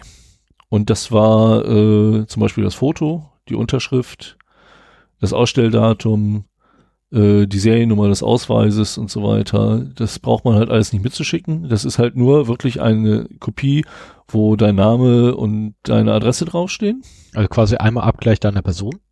Ja, aber ne, ohne, ohne Bild und so weiter. Man könnten sie auch nichts mit anfangen. Nee, ja. Du stehst ja nicht vor dir. ähnlich wie, wie ich aussehe, genau das, das fand ich auch sehr gut, dass sie diese Ratschläge da gegeben haben. Das habe ich auch entsprechend äh, umgesetzt. Aber ist mein Erzfeind enthalten? Wer ist denn dein Erzfeind? PayPal. Ja, habe ich auch gleich, habe ich auch gleich eine Anfrage gestellt. Äh, da hätte ich ganz gerne die Antwort definitiv. Mhm. Und falls mich interessiert, äh, ich hatte in der Vergangenheit mal ein paar Pünktchen in Flensburg, habe keine Ahnung, wie es da momentan aussieht. Ich bin jetzt seit zwei Jahren wieder, nee, seit drei Jahren wieder clean. Aber ähm, auch jetzt mit den Umstellungen, die dazwischen waren, ich habe halt keine Ahnung, ob ich noch Punkte habe oder nicht. Es waren nicht, nie viele zum Glück. Und dann habe ich halt noch Flensburg angefragt. Ja. Ähm, dann wollte ich noch Payback anfragen. Also es war, das ist dein Erzfeind, ne? Genau. Genau, PayPal habe ich angefragt. Ach so, okay. Äh, und dann wurde mir gesagt, nee, in der kostenlosen Version nur drei Abfragen pro Jahr. Und hast du nicht Payback genommen? Ich wusste ja nicht, dass ich diese Begrenzung habe. So. Jetzt ist es aber so, äh, der Service kostet halt, wenn man ihn komplett freischalten lässt mit beliebig vielen Sachen, 10 Euro im Jahr. Finde ich fair. Ich meine, die versenden Faxe für mich, das kostet halt auch Geld. Und äh, das ist jetzt nicht übermäßig viel. Ich versuche noch rauszufinden, ob sich das automatisch verlängert. Also in, in den AGB steht drin, äh, es endet nach der Vertragslaufzeit, außer man hat die Dienste im Vorjahr in Anspruch genommen. Das heißt für mich, ich muss ein Jahr lang da nichts machen und dann brauche ich nicht mehr zu bezahlen. Aber man kann auch kündigen. Also ich, ich werde wahrscheinlich das so machen, dass ich halt äh, da einmal die 10 Euro bezahle, dann danach gleich kündige und dann läuft's halt nur ein Jahr. Die 10 Euro spende ich dir. Die brauchst du mir nicht zu spenden. Mir geht's nur darum, ich bin bei einmaligen Zahlungen ist mir das relativ egal. Aber wenn, wenn irgendwas nach Abo riecht, Nee, das ist dann äh, bin ich halt immer sehr vorsichtig. Deswegen frage ich mich auch, warum es nicht mehr Anbieter gibt, die wirklich sagen, hier, wir haben hier so einen Abo-Dienst, der kostet so viel im Jahr, aber der endet automatisch. Wir schicken euch eine Mail, äh, wenn das endet, rechtzeitig vorher, so dass ihr es verlängern könnt, so dass man halt nicht irgendwie in die Verlegenheit kommt, dass irgendwelche Abo-Dienste einfach weiterlaufen, man weiß davon gar nichts mehr. Und äh, das wäre deutlich kundenfreudiger und bei solchen Abo-Diensten würde ich definitiv schneller abschließen. Als wenn das halt so ein Ja und dann, wenn man nicht drei Monate vorher kündigt, dann verlängert sich das wieder um zwei Jahre oder sowas. Sowas finde ich nervig. Ich habe auch mittlerweile kein, kein Handy mehr, das einen Vertrag hat, der irgendwie so eine sich selbst verlängernde Geschichte hat. Und äh, das finde ich einfach angenehmer. Aber ähm, wie gesagt, private Firma, müsste man vielleicht nochmal gucken, wer so dahinter steht, warum gerade die das machen. Aber ähm, macht einen sehr guten Eindruck. Hier rauscht irgendwas. Ja, ich, ich bin schon auf der Suche. Erzähl du erstmal weiter. Ja, macht einen sehr guten Eindruck. Ähm, es gibt ein wunderschönes äh, Video von, wie heißt der Typ? Muss ich mal eben draufklicken. Bei YouTube. Nico, Nico Semsrott. Semsrott. Oh Gott. Ja. Oh, die lebende Schlaftablette. Ja, genau. Und in genau dieser Art und Weise erklärt er auch, äh, was das ist in einem fast dreiminütigen Video. Äh, drei Minuten können bei ihm sehr lange dauern, aber er macht es trotzdem sehr gut. Und äh, kann ich jedem nur ans Herz legen, unterstützt das, äh, gebt denen eine Datenspende. Ich, man kann Daten voraussichtlich ab Mai spenden. Äh, insofern habe ich noch Zeit, wenn meine Sachen kommen, das mal zu äh, begutachten und ich werde auch weiterhin drüber berichten. Äh, an dieser Stelle, wenn nicht im März, dann im April und immer noch rechtzeitig. Das finde ich ein sehr interessantes Gebiet und ich finde halt, die Schufa ist eine datenschutzrechtlich sehr, sehr bedenkliche Einrichtung. Ja. Ähm, die Ja, auch zumal sonst ja- aus, aus seltsamen Quellen ihre Informationen bekommt. Ja, so zumal du ja, du hast ja letztendlich einen riesigen Datenpool in einer, an einer Position. Nämlich Ja. die Schufa und wenn du die einmal knackst, hast du quasi von jedem Bürger was. Das ist ja immer das Problem, wenn so zentralisierte Sachen Genau. sind. Ne? Und äh, also das finde ich eine sehr lobenswerte Geschichte und ich hoffe, dass sie damit Erfolg haben und äh, schaut auf jeden Fall auf den Netzpolitik.org-Link, äh, da ist alles sehr gut zusammengetragen in den Shownotes. Wenn euch das interessiert, äh, ich würde mich freuen, wenn da äh, viel Unterstützer zusammenkommen. Und also fünf Euro oder zehn Euro kann da auch jeder für äh, erübrigen. Das finde ich eine gute Sache. Es geht um eure Privatsphäre. Ja. Das sollte euch ein Zehner wert sein. Und sollte die Schufa wirklich mal ein in, in Teilen rechtliche Probleme bekommen, bin ich sehr gespannt, was, was dann hier passiert. Das dürfte Und wir hatten das ja, wir hatten das in einer der letzten Folgen. Das war, war es in Kanada irgendwie eine, äh, äh, Equifax meinst du? ja, genau. Das war, äh, ich bin der Meinung, das war Amerika. Oder Amerika, auf jeden Fall ist da richtig viel geleakt. Ach so, ja, genau. Dafür habe ich noch ganz schnell ein, ein Update, das mache ich jetzt nur auf der Audiospur. Äh, da ist alles weg. Ähm, also vorher war Der, es so, der, der Breach war größer als angenommen. Ne? genau, alles ist weg. Ja, und ich meine, das kann hier mit der Schufa auch passieren und dann äh, haben wir echt ein Problem. Und das ist halt ein lohnenswerter Datentopf, ne? muss man halt auch sagen. Definitiv. Ich habe übrigens eins der, eins der, der Probleme des Audios gefunden. Ja? Ja, irgendwas stimmt mit dem Kabel nicht von mir. mal wieder. Ich weiß nur nicht, welches. Entweder das vom Headset selber oder die Verlängerung, die dran hängt. Ähm, ich vermute, dass da kabelmäßig was kaputt ist. Aha. Weil da hinten wäre der Widerstand, den habe ich aber gar nicht angefasst. Und bei mir hat sich was verändert. Also irgendwie, Naja, aber es ist ist laut. Also hoffen wir nö, also das, das kriegt man auch rausgefiltert. Ja, ja, ich denke auch, Auphonic wird's richten. Kann auch sein, dass das Headset selber kaputt ist, keine Ahnung. Ja. Das ist ja noch, das ist ja noch das Erste. Das ist ja das Neue. Na, ich habe ja, ich habe ja, da war das Headset zweimal. Ja, ich habe mir auch für den Rechner zu Hause das Headset ohne, ohne Set, also nur Also als quasi nur. Kopfhörer äh, nochmal gekauft, weil ich auch klanglich davon sehr überzeugt bin. Ja. Und diese äh, von Superlux ist das, ne? Ja. genau. Die echt für wenig Geld eine super Qualität bieten. Es Also ist das Superlook H, Superlux HMC 660X. Genau. Und äh, da würde ich dann noch mal den Superlux H HMC 660 bei Sendegate raussuchen. Äh, für Podcaster-Kollegen ein sehr guter Tipp, wie man mit günstigem Equipment und ganz klein bisschen Löten äh, nein, mit ja wenig Geld und ein bisschen Löten, also günstigem Equipment, sehr gute Qualität erzeugen kann. Das ist eine feine Sache. Tipp dabei, wer das noch nie vorher gemacht hat, also so kleine, kleine Kabel irgendwie nochmal schnell umlöten, ähm, kauft euch zwei Kabel. Ja, das sowieso. Die, die Widerstände, die ihr einlöten müsst, doppelt kaufen. Das Kabel auch, denn ich Ja. meine, die ganzen Teile kosten irgendwie drei Euro, die man da braucht, und dann Äh. gibt man halt sechs aus und kann eins kaputt löten. Also mit dem, mit dem Kabel zusammen bist du ungefähr bei einem Fünfer. Okay. Für alles. Also wirklich für, für alles, was du brauchst, bist du ungefähr bei einem Fünfer. Ähm, Lötzinn ist mitgerechnet, die Lötstation nicht, die müsst ihr euch noch separat kaufen. Aber die könnt ihr auch wiederverwenden. Ähm, Ich habe mir auch dafür gekauft. und die, die Umbaumaßnahme selber dauert nicht mal zwei Minuten. Ja. Also die Vorbereitungszeit dafür ist länger als der. Ja, unter Umständen muss man vorher nochmal ein YouTube-Video gucken, wie man lötet, aber äh, das ist auch schnell erklärt. Meldet euch einfach, einfach bei mir, ich komme gerne vorbei, mache euch das. Kein Ding.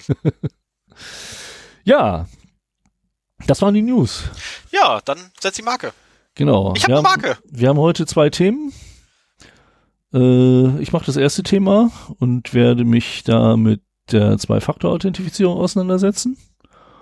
Und der Stefan kommt dann danach. Genau. Und ich habe äh, wieder einmal ein Thema gewählt, welches äh, nicht so präsent sich äh, schließt erstmal, so auf dem ersten, ne? wenn man jetzt so sagt, so, ja, es geht halt um die, um Exif. Ja, das sagt einem erstmal gar nichts. Ähm, ich werde euch was über Exif erzählen. Was das ist und äh, wofür man es verwendet und warum es eingeführt wurde und warum das eigentlich auch ein Problem sein kann. Okay. Aber in der Regel nicht ist, aber es kann. Gut, dann fange ich mal an.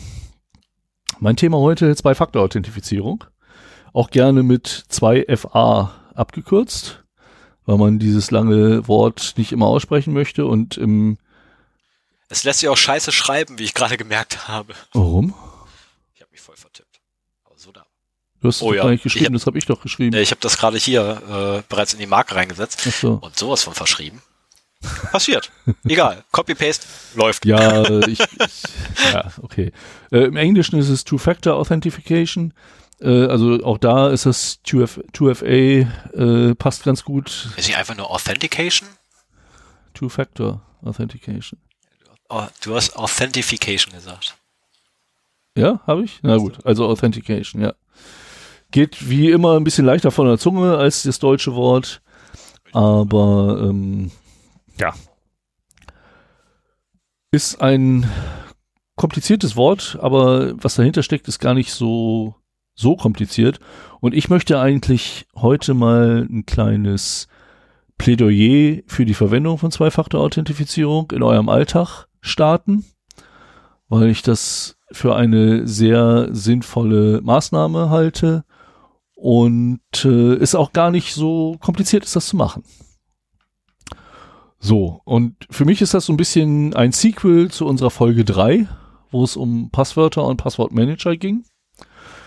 Da habe ich auch sehr intensiv erklärt, wie denn überhaupt so Account-Daten leaken können.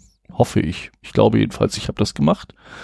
Und äh, man hat halt da mehrere ja, Schwachstellen, die eintreten können. Es gibt Phishing, wo halt auf gefakten Seiten äh, Benutzerdaten abgefischt werden. Es gibt die Data Breaches, die, ach hier, probier mal. Ich entschuldige mich schon mal. Probier mal. Erstmal wollte ich mir Geschmack interessieren, ob dir das schmeckt. Erstmal wollte ich mir einen Geschmack versauen. Ja, mach das. Ich entschuldige mich jetzt schon mal für das Schmatzen und äh, Knirschen gleich. Es gibt halt äh, Data Breaches, wie ich sie hier einmal im Monat vorstelle, wo halt große Mengen von Benutzerdaten verschwunden gehen. Ähm, wir haben das Problem mit äh, Passwort Reuse, also sprich, äh, dass eben Benutzerdaten, wenn sie schon mal verschwunden sind, unter Umständen auch in anderen Accounts benutzt werden und äh, man damit dann auch Zugriff auf andere Accounts bekommt und nicht nur von der Seite, wo die Daten verschwunden sind. Und letztendlich ist auch Social Engineering da noch eine gewisse Gefahr für Passwörter. Äh, es gibt eine schöne Studie, ist allerdings schon von 2004, Password for Chocolate. Äh, da wurden Leute befragt, ob sie für ein, hier, was du dir gerade in den Mund steckst, für so einen Schokoriegel ihr Passwort hergeben würden. Äh, Und, äh, ich glaube, auf den Schokoriegel an. 70, ich hab, also ich habe im Kühlschrank habe ich drei Riegel. Dafür würdest du jedes Passwort ähm, hergeben. Nicht jedes, aber zumindest eins, mindestens. Also es Ja. wird sich eins finden, was man, was ich gerne rausrücke dafür. Damals waren die Leute zu 70 Prozent bereit, für einen Schokoriegel ihr Passwort zu nennen. Ähm, es war 2004, das ist jetzt 14 Jahre her. Und äh, ich glaube, das wird heute nicht mehr so sein, aber allein den, den Ansatz für diese Studie finde ich lustig. Und zeigt eben auch, wie sorglos einige Leute wirklich damit umgehen. Uns nicht mal im Sommer hier äh, auf dem auf dem Komarkt ins Café setzen? Mit einer Tüte voll Schokoriegel? Einfach nur? Ja, mir, mir, Probieren. mir Wenn schwebt da eigentlich mal eine andere Aktion zur Vorratsdatenspeicherung vor, aber äh, ich weiß noch nicht. Naja, auf jeden Fall gibt's halt immer mal die, das Problem, dass so eine Benutzernamen-Passwort-Kombination auf irgendeinem Weg verschwunden geht, wie auch jetzt bei deinem Steam-Account vorgekommen. So, und wenn du da keinen zweiten Faktor, keine zweite Faktor-Authentifizierung genutzt hättest, Dann wäre mein Account weg. Ähm, ich würde mir tierisch in den Arsch Zugriff auf beißen. deinen Account bekommen, genau. Und ich meine, du weißt, glaube ich, mittlerweile auch, wie groß mein Account Ja. ist und wie viel Ja. der eigentlich wert ist. Ja. Ähm, das wäre echt teuer gewesen. Äh, nur mal eine Zahl in den Raum zu werfen, ohne ihr posen zu wollen. Also 10.000 Dollar ist noch ein Witz gegen meinen Account. Okay.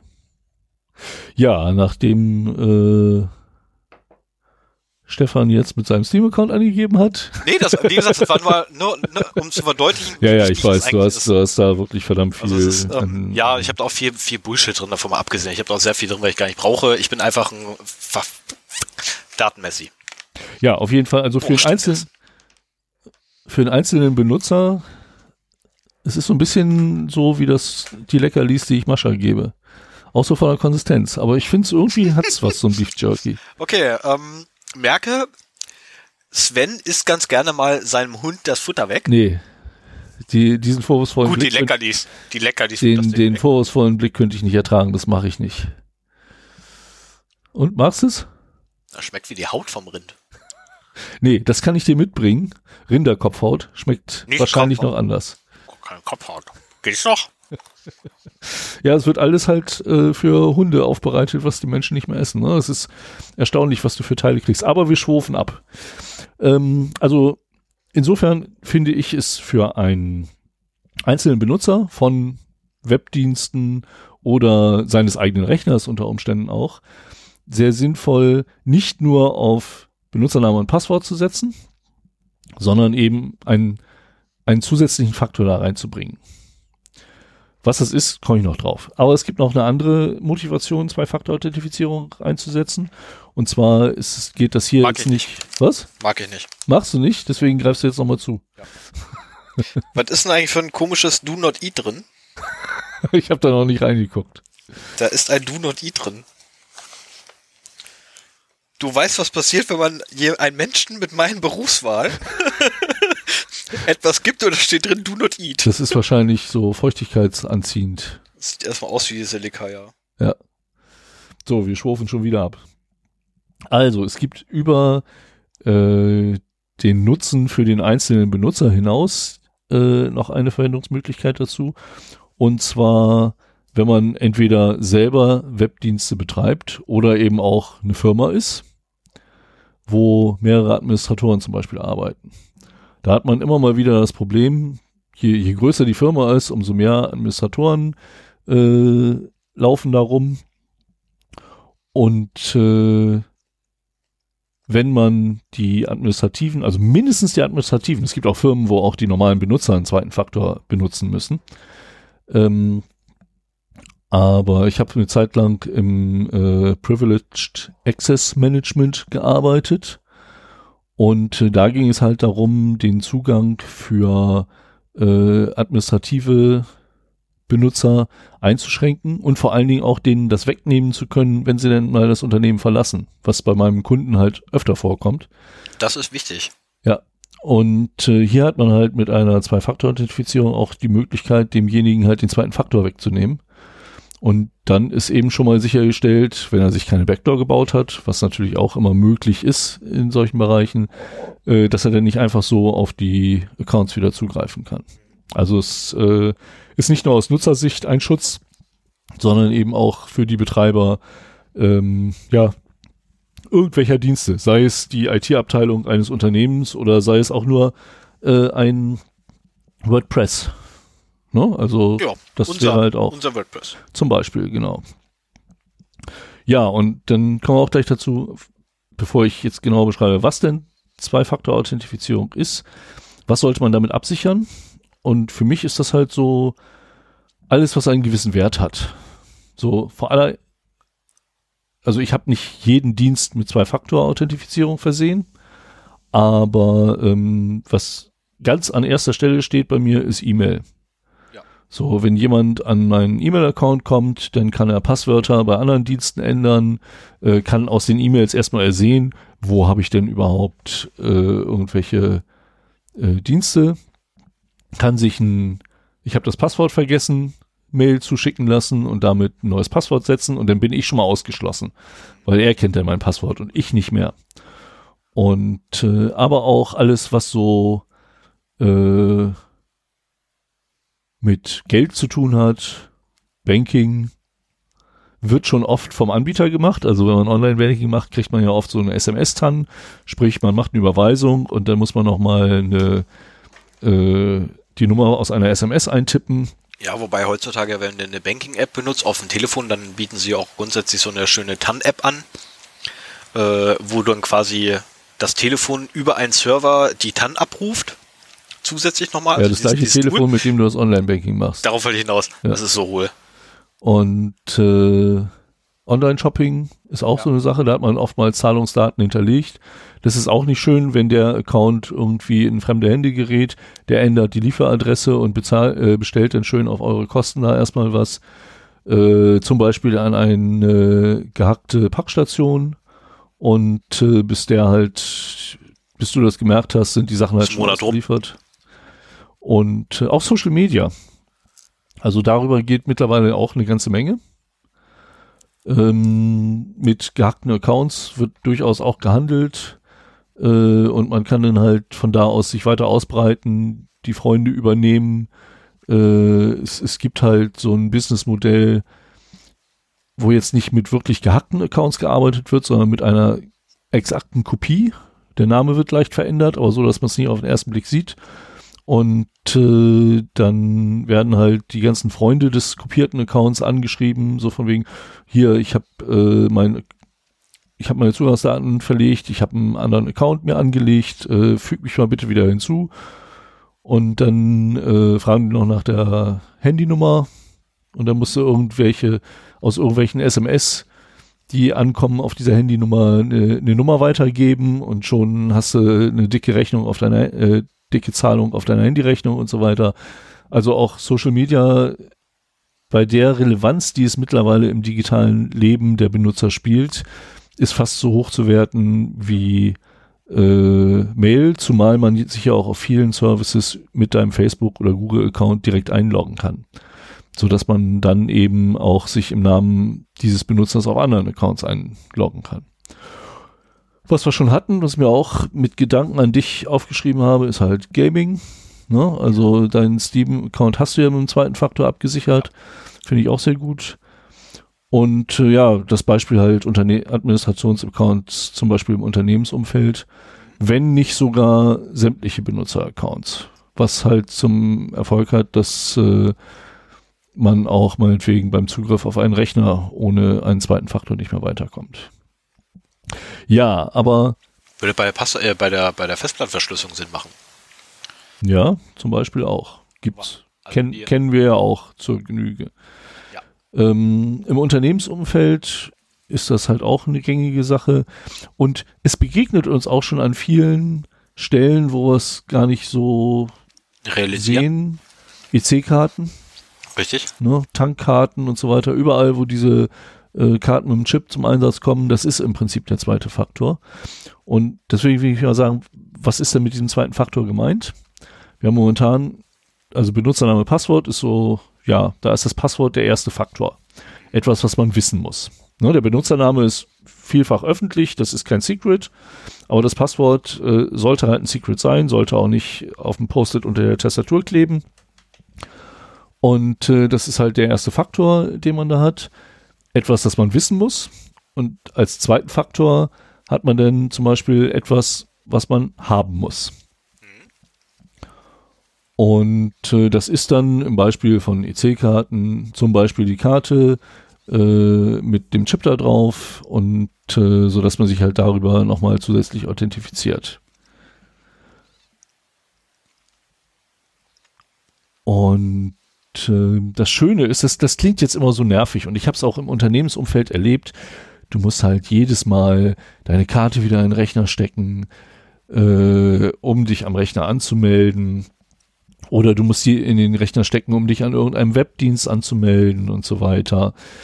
Ähm, das kann relativ nervig sein. Wenn wir aber über Webdienste reden, finde ich, ist es auch ein sehr schönes Feature, dass man halt beim ersten Mal anmelden so ein Kästchen klicken kann, merkt ihr diesen Browser. Dieser Browser oder dieser Rechner ist vertrauenswürdig, das ist meiner. Weil da geht es ja in erster Linie darum, dass niemand aus der Ferne deinen Account übernehmen kann.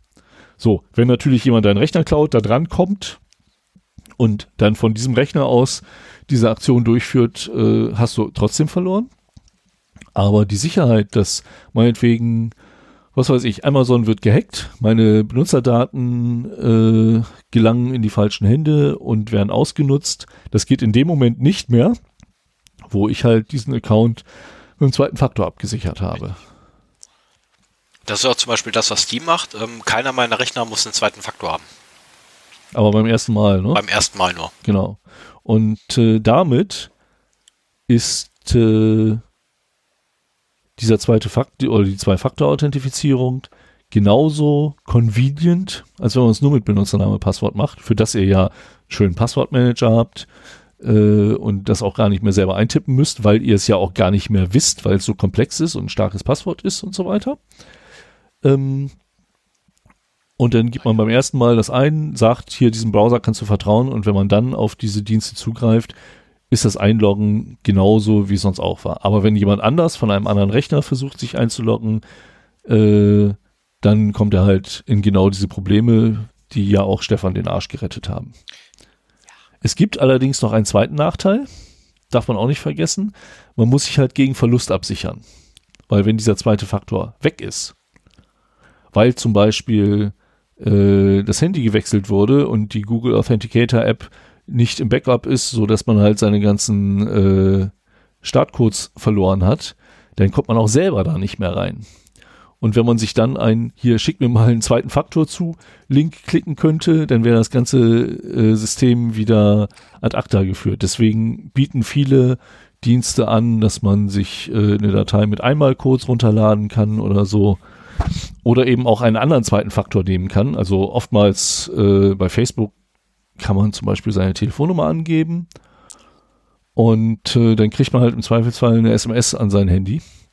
Ja, aber das musst du aber doch bei Facebook gar nicht mehr machen, deine, deine Telefonnummer angeben. Ich meine, du, du musst es nicht, aber dafür kannst du es. Ja, aber die haben doch deine, deine Telefonnummer. Ah, aber die, mit der du die SMS empfangen willst, sagen wir es mal so. In dem Fall macht es ja auch Sinn. In dem Fall macht es wirklich Sinn. Ja, Facebook macht es natürlich gerne, damit sie auch auf Facebook Fall, ist böse. Ja, schlechtes Beispiel. Schlechtes Beispiel, wenn man mit Stefan zusammensitzt. Ähm, aber man sollte darauf achten, dass man noch eine weitere Einstiegsmöglichkeit mit einem anderen zweiten Faktor hat. Richtig. Weil wenn dieser erste, zwei, erste Faktor, du hattest mal das Problem mit deiner Bank, ne? Dass du das Handy gewechselt hast und irgendwie, Davon ist immer noch dasselbe Telefon, aufgrund derselben Problematik. genau, weil das an das Handy und nicht an die SIM-Karte Genau. gebunden war. Richtig. Die, die App, die auf dem Handy war. Äh, beide. ah ja. sowohl, sowohl die normale Banking-App als auch die, der äh, Time-Generator sind an das Telefon gekoppelt. Genau. Also das neues Telefon kam, kamst du nicht mehr drauf.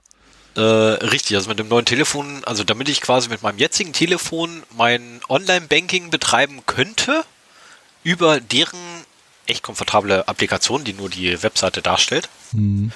Äh, müsste ich quasi bei der Bank anrufen, mir einen Brief zukommen lassen, was auch wieder so locker vier Wochen dauert.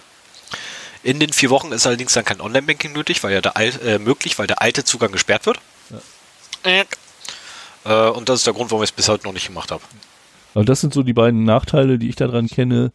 Äh, einmal, dass man halt den zweiten Faktor überhaupt angeben muss, aber das ist ja Sinn der Sache und das kann man umgehen, indem man die Vertrauensstellung macht. Aber eben auch, dass man sich gegen den Verlust absichert. Richtig, bei Google gibt es ja auch eine schöne, schöne Möglichkeit. Ähm, man kann eine E-Mail hinterlegen, an die die Wiederherstellungslinks gesendet werden sollen, für den Fall, dass man mal sein Passwort vergisst Ah, okay. oder sonstiges. Ähm, Bei Google? bei Google, ja.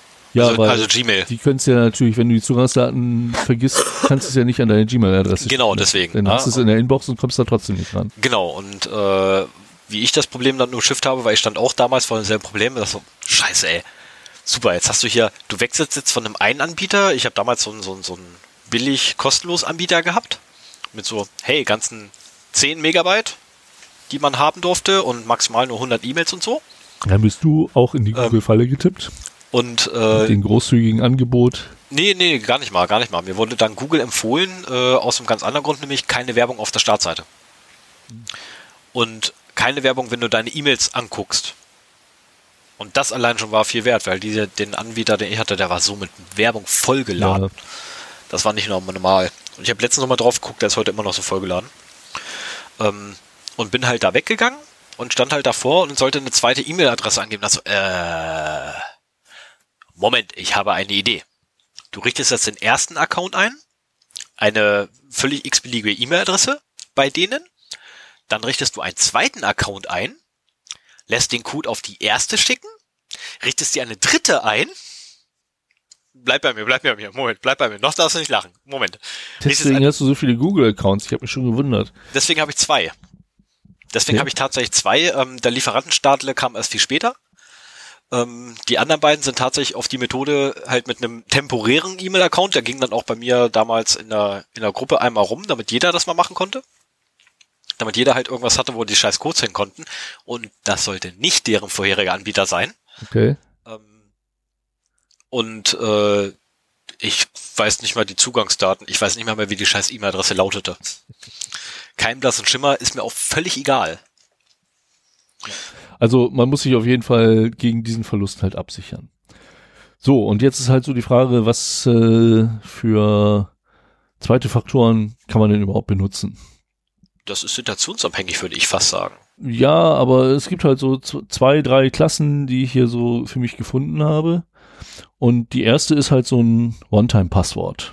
OTP nennt sich das auch. Das ist auch nicht schlecht, ja. Kommt auf an, wie du das äh, einmalige Passwort generierst bzw. abrufst. Ja, also gängige Methode ist äh, mit Smartphone-Apps, die da genutzt werden. Da gibt's äh, den Google Authenticator zum Beispiel, der das schon erwähnte Problem hat, dass wenn aus dem Backup wiederhergestellt wird oder sowas, diese Codes weg sind. Du kriegst nämlich, wenn du das mit einer Smartphone-App machst, eine gute Alternative zum Google Authenticator ist übrigens Authy, habe ich auch in, der, in den Shownotes verlinkt, der nämlich im Backup drin ist und deswegen auch beim Transfer auf ein neues iPhone zum Beispiel diese Codes alle wieder hat. Ich dachte, das, ich dachte jetzt eigentlich, du nennst äh, RubyKey. Nee, den YubiKey. Ja, Ja, kommen wir noch zu. okay. Äh, Authy ist halt ähm, eine andere äh, eine andere App dieser Art und wenn man das einrichtet, dann muss man halt so ein, ein Seed, einen Einfangscode äh, in diese App eingeben, aus der dann halt immer die Folgepasswörter äh, generiert werden. Aber das Ganze funktioniert halt so, wenn man sich dann mit zweiten Faktor anmelden muss, dann gibt man Be Benutzernamen und Passwort ein, kommt auf eine neue Seite, wo dann halt Key abgefragt, äh, ein PIN abgefragt wird und den generiert die App. Und damit die Seite und die App den gleichen PIN generieren können, musst du halt am Anfang die einmal synchronisieren sozusagen und dass die den gleichen Seed haben, den gleichen Anfangspunkt, mit dem sie das generieren. Und äh, das wird aber oft dann über ein, das ist ein Hashwert relativ langer, das wird aber gerne über einen QR-Code gemacht, der dann auf der Seite angezeigt wird beim Einrichten. Und das scannt man dann eben mit dem Google Authenticator oder mit Authy ab. Und dann hat man diesen Seed übernommen und dann äh, kriegt man halt fortlaufend diese ein, einmal Passwörter angezeigt. Die wechseln alle 20 oder 30 Sekunden. Äh, manchmal ist es ein bisschen doof, wenn die gerade so fünf Sekunden vor Ablauf sind, dann brauchst du gar nicht erst einfach zu tippen, dann nimmst du halt gleich das nächste, das kommt.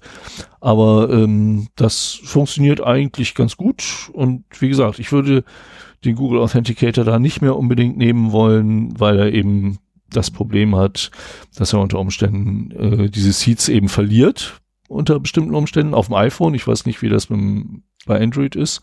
Kann ich ja auch nicht sagen. Ich habe sowas nicht im Einsatz. Ähm, ich habe genau. da sehr negative Erfahrungen gemacht mit den äh, RSA äh, Secure ID Tokens und seitdem bin ich sehr gegen solche Dinger.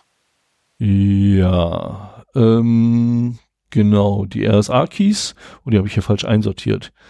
Äh, die RSA-Keys sind halt so, so ein kleines Tamagotchi, ist ein kleines Display eigentlich nur, wo eine Batterie drin ist und die zeigt halt auch fortwährend eine Zahl an.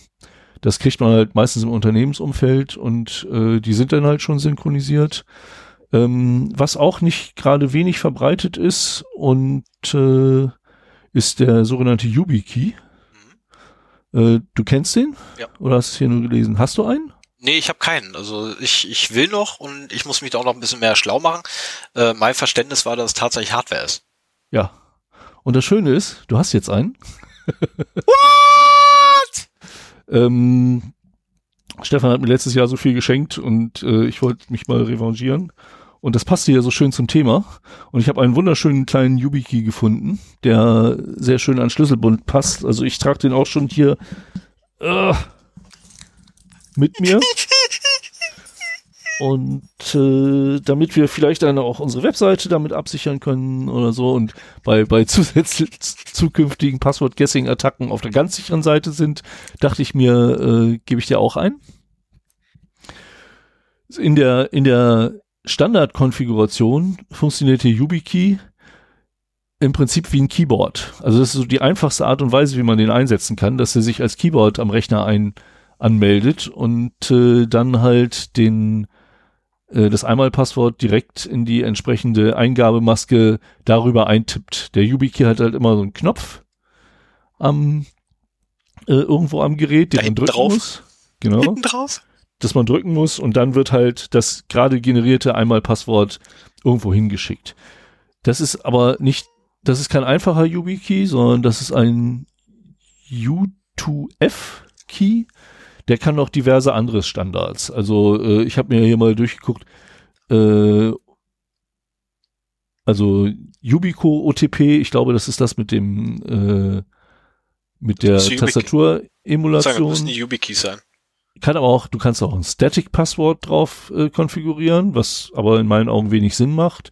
Dann gibt's noch so Standards OATH, HOTP oder U2F halt, das ist was Neueres. OATH-TOTP, Challenge Response, also der kann halt auch durchaus äh, andere Sachen da noch machen. Wir machen aber trotzdem noch weiter, ne? Können wir nicht einfach aufhören und ich fange an rumzuspielen? Nee, das muss, kannst du ein andermal machen. Das ist voll blöd, dass du mir sowas schenkst, aber kann ich nicht jetzt anfangen rumzuspielen. Ja, das ist Wenn halt ich das so. Ding jetzt reinstecke, befürchte ich nicht, dass er mir die Aufnahme kaputt macht. Also diese, diese YubiKeys sind wirklich äh, eine schöne Sache. Die kosten ein- bis zweistellige Eurozahlen, also ein- bis niedrige zweistellige, würde ich mal sagen. Ist nicht so wahnsinnig teuer. Und äh, man kann den halt am Schlüsselbund dabei haben oder so und dann im Zweifelsfall, wenn man mal seinen zweiten Faktor braucht, benutzen. Es, es lohnt sich auch, vielleicht beides zu haben. Also die Smartphone-App für so das, für die Convenience und den YubiKey, um das One-Time-Passwort äh, im Smartphone abzusichern, so dass wenn das eine halt weg ist, man das andere noch nehmen kann. Wäre so eine Sache. Ja, und äh, was halt auch One-Time-Passwort ist, ist zum Beispiel eine SMS, halt SMS-TAN, wie wir schon besprochen haben vom Online-Banking. Äh, Genau, ich weiß nicht, ob ich das damals gesagt hatte. Äh, ich weiß jedenfalls, die habe ich es definitiv gesagt, dass eine SMS dann für mich überhaupt nicht in Frage kommt, weil ich auch durch die ganze Welt reise. Ähm, und, und dann nicht überall die SMS empfängst. Genau, weil wenn ich beispielsweise wieder mal nach Thailand fliege, nächste Woche Donnerstag, ähm, habe ich keinen keinen Tablet-Empfang und infolgedessen. Aber ähm, das wird doch weiter geroamt, oder nicht? Nee, nicht? Nach nee. Thailand nicht? Nein. Ich dachte, du kannst so eine SMS erreicht dich überall auf der Welt mittlerweile. Also sie würden mich erreichen, wenn ich es denn äh, Wenn du ein Telefon anhättest. Nee, mein Telefon habe ich an. Mein Telefon habe ich an, die SIM-Karte ja. ist da drin. Das ist nicht das Problem, aber sie kann sich nicht einloggen. Ach. Die wird einfach nicht eingeloggt. Ähm, und infolgedessen kriege ich keine Kurzmitteilung. Achso, dann hast du kein Roaming auf der SIM. Eigentlich schon, nur halt da komischerweise nicht. Ist mir aber auch mittlerweile völlig egal. Äh, ich habe eine thailändische SIM-Karte auch noch da drin. Okay. Naja, und das Problem ist halt, SMS ist, äh, ja, geht halt. Ähm, es ist immer wieder darauf hingewiesen worden, wenn du auf SS7 Zugriff hast, dann kannst du halt SMS lesen, verfälschen und so weiter. Also bei High-Profile-Zielen sollte eine SMS-Pin oder ein SMS-One-Time-Passwort nicht benutzt werden, weil man dann eben doch irgendwie da dran kommt und äh, das mitlesen kann das ist so die einfachste Art mit dem One-Time-Password. Was wir noch, äh, was wir auch noch haben, sind halt so Private Key-Infrastrukturen, PKI. Das kennen wir von unserem Kunden zur Genüge. Die PKI-Karte, mit der man sowohl Türen öffnen kann, als auch in der Kantine bezahlen, als auch seinen Rechner freischalten, äh, als ja, auch wobei, Dienste im Intranet das ist eigentlich, das ist eigentlich der, der, der Anwendungsfall für eine PKI, weil es ist ja persönliche äh, Personal Key Public in, in, Key Infrastructure oder so ähm, und letztendlich alle Zusatzfunktionen wie ne, das Bezahlen an der Kasse etc. Das ja, ist halt einfach ja. nur Bonus. Ähm, kann Aber das, das ist halt das Schöne. Du hast halt eine Karte, mit der du das alles machen kannst. Ja. Muss halt sicherstellen, dass die ganzen Daten, die darauf gesammelt werden, äh, nicht fälschlicherweise genutzt werden. Also da sollte der Betriebsrat einfach mal drauf gucken, was damit passiert. Ähm, aber das funktioniert dann halt nicht mehr mit dem One-Time-Password, sondern eben, äh, dass da mal wegen der Private Key in einer Secure Enclave auf dem Chip enthalten ist und äh, dann über irgendwelche äh, Challenge-Response-Verfahren abgefragt wird, so dass man halt die Möglichkeit hat, äh, hier noch einen sicheren zweiten Faktor zur Verfügung zu stellen. Ne? So, das, das wird meistens in irgendwelchen Smartcards eingebaut. Ähm, wenn ihr mit Smartcards zu tun habt, achtet darauf, dass äh, das keine MyFair Classic ist. Da habe ich mittlerweile so viele Vorträge darüber gehört, wie kaputt die ist. Ähm, ich bin, habe leider zu einer Zeit studiert, wo wir noch Essensmarken in der Mensa gekauft haben aber äh, es gab sehr viele, es gab sehr viele ähm, Mensen nach meiner Studienzeit, wo man halt mit so einer MyFair Classic bezahlen konnte. Und äh, die lässt sich mittlerweile auslesen, überschreiben, was auch immer. Ich möchte nicht wissen, wie viele Studenten, wie viele Informatikstudenten ihr ganzes Studium über in der ich Mensa sagen, gab's da, gab, gab's, äh, ne, um mal hier äh, Werbeindustrie zu zitieren, gab's da nicht auch was für Android? Mhm. Ähm, ich bin, ich weiß nicht mehr welche das waren, aber ich bin der Meinung, das waren genau die Karten, wo es dann irgendwann sogar im, im App Store im offiziellen eine Applikation gab, die dann per NFC quasi die Karten beschrieben hat. Das weiß ich nicht. Das weiß ich. Aber das weiß ich jetzt auch nicht mehr aus dem Kopf. Müsste jetzt auch erstmal wahrscheinlich eine Stunde versuchen. Ja. Aber diese PKI-Geschichten, äh, nicht Public Key Infrastruktur, Private Key Infrastructure. Das war das. So. Genau. Wobei Public auch witzig wäre. Ja, ich meine, äh, das braucht man halt auch. Ne? Das ist halt so das, das Problem bei der ganzen Geschichte.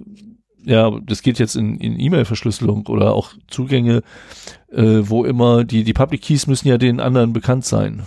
Und äh, das wäre für mich so ein Ansatz fürs BA gewesen, dass man halt ganz normal über PGP Genau. arbeitet und das BSI meinetwegen eine Public Key Infrastruktur schafft, wo halt die öffentlichen Schlüssel aller offiziell an das System angeschlossenen Anwälte und Behörden hinterlegt sind, so dass man da eben drüber mit, mit diesen Schlüsseln signieren und verschlüsseln kann. Ja. Und dann wäre nämlich, das ist ja die große Kritik, die auch immer war, so, äh, dass diese ganze Kryptographie da drumrum ist, ist keine Raketenwissenschaft, das gibt's alles schon. Warum haben die diesen beschissenen Webmailer gebaut, der so viele Probleme hat? Warum, haben- warum brechen sie die Verschlüsselung wieder auf? Genau, da hätte man halt das deutlich schöner machen können. Also meine Vermutung ist ja, dass dieselben Berater waren, die auch schon bei der E-Mail mit bei waren. Das ist so meine, meine persönliche Vermutung, weil da wird ja auch die Kryptografie aufgebrochen. Ja, Wird nochmal ich glaub, das aufgemacht und neu so verpackt? Ja, wir wollen ja hohe Sicherheit, aber wir müssen ja dazwischen irgendwie nochmal reingucken können. Und sei es auch nur, um nach Viren zu scannen oder so. Naja, egal, nicht unser Thema heute. Nee. Äh, diese PKI werden in erster Linie halt im Unternehmensumfeld eingesetzt. Was wir dann noch als anderen zweiten Faktor haben, ist äh, Biometrie. Da will ich heute gar nicht so viel zu erzählen. Ich wollte sagen, dazu haben wir doch eine eigene Folge, oder? In der Folge 6 Oh, der hat sogar die Folgen raus. ich habe mich vorbereitet und ich habe hier schon die richtigen Folgen in den Shownotes verlinkt. Ja, ja. Unglaublich. Gerade Ähm, wo, du, wo du, ach, da bist du gerade, okay. ja, genau. Die Biometrie hat halt so ihre Probleme. Man kann den zweiten Faktor nicht austauschen. Wenn man das eigene Gesicht äh, benutzt, dann kann man ja, wenn irgendwie diese Daten verloren gegangen sind, nicht sich ein neues Gesicht aufsetzen. Ähm, gleichzeitig ist dieses Gesicht aber auch für jeden sichtbar. Insofern kann man dann auch versuchen, mit dem Foto Zugriff zu bekommen. Hat bis Also jetzt aber ist- ziemlich gut funktioniert. Genau, das äh, ist seit das die neueren Verfahren bei aktuelleren Handys, da ist es nicht mehr ganz so leicht auszutricksen, aber auch da wurde es schon gemacht. Also ähm, Biometrie ist bedingt sicher, äh, kann man beim Freischalten eines Handys vielleicht benutzen, wenn man als Gegenleistung dafür einen sicheren PIN nimmt, anstatt einen vierstelligen PIN oder ein Muster auf der Frontscheibe, die wo die Wischspuren dann noch auf der Scheibe zu sehen sind. Ähm, aber ich würde sagen, so für, für den privaten Gebrauch ist das One-Time-Password und da äh, entweder die, die Smartphone-Apps oder ein YubiKey das Mittel der Wahl. Ja, für Smartphone selber ähm, definitiv ein Passwort. Also kein, kein, man kann auch einen PIN angeben. Und der PIN kann ja auch beliebig lang werden mittlerweile heutzutage. Nimmt nicht den PIN, nimmt nicht das Muster, nimmt ein Passwort. Ja, aber ich habe auch keine Lust, mein zwölfstelliges Passwort jedes Mal einzugeben, wenn ich mein Telefon entsperre. Okay. Weshalb ich den Fingerabdrucksensor dann benutze. Also ich habe ein starkes Passwort und den Dann Fingerabdrucksensor. reise doch mal in die USA. Möchtest du nicht morgen das in die ist das, USA äh, fliegen? kann ich immer noch fünfmal auf meinen Knopf drücken. Ich, Nee, schicke, also- ich schicke dir einfach mal ähm, eine E-Mail nur. Ich, schick, ich schicke dir Die- nur eine E-Mail über Amerika. Ich will dich in die USA. Also jedes, jedes System hat halt seine Nachteile, aber ähm, für mich ist es gut, ein starkes Passwort zu benutzen, aber ich, ich öffne mein Handy, weiß nicht, 30, 40, 50 Mal am Tag und da will ich doch niemand zwölf Ziffern eingeben. Auf so viel komme ich nicht mal. Ja, ich komme bestimmt da drauf. Naja. Und insofern gibt's halt auch eine gewisse Berechtigung für Biometrie. Ähm, es wäre schön, wenn so ein Telefon einen USB-Port hat, wo man so einen äh, kleinen YubiKey reinstecken kann oder sowas. Wobei, wenn das Passwort verloren geht und der da drin steckt, hat man halt auch Pech gehabt. Also, naja. Du könntest vielleicht mit deinem OTG-Adapter, den du mir mal geschenkt hast, an deinem Androiden damit sogar es werden mit dem YubiKey. Das weiß ich nicht. Würde ich dich bitten, mal auszuprobieren. Ähm, am iPhone habe ich mit dem YubiKey nicht unbedingt äh, die Chance. Ach so, NFC kann der auch. Also du kannst den auch äh, da einfach dran halten. Das ist auch noch eine Möglichkeit. genau, dann brauchst du ihn gar nicht reinzustecken. Das ist auch noch eine nette Sache. Auch das kann das iPhone wieder nicht, aber bestimmte Androiden haben da halt die Möglichkeit. Ich erstmal gucken, ob ich überhaupt NFC kann. Ja, ähm, Ich kann NFC. Ah ja, prima. So, was ist jetzt aber, wenn du eigene Dienste anbietest und äh, auch gerne in den Genuss von, also bisher haben wir ja immer darüber gesprochen, als Schutz für einen selber bei fertigen Diensten das zu machen.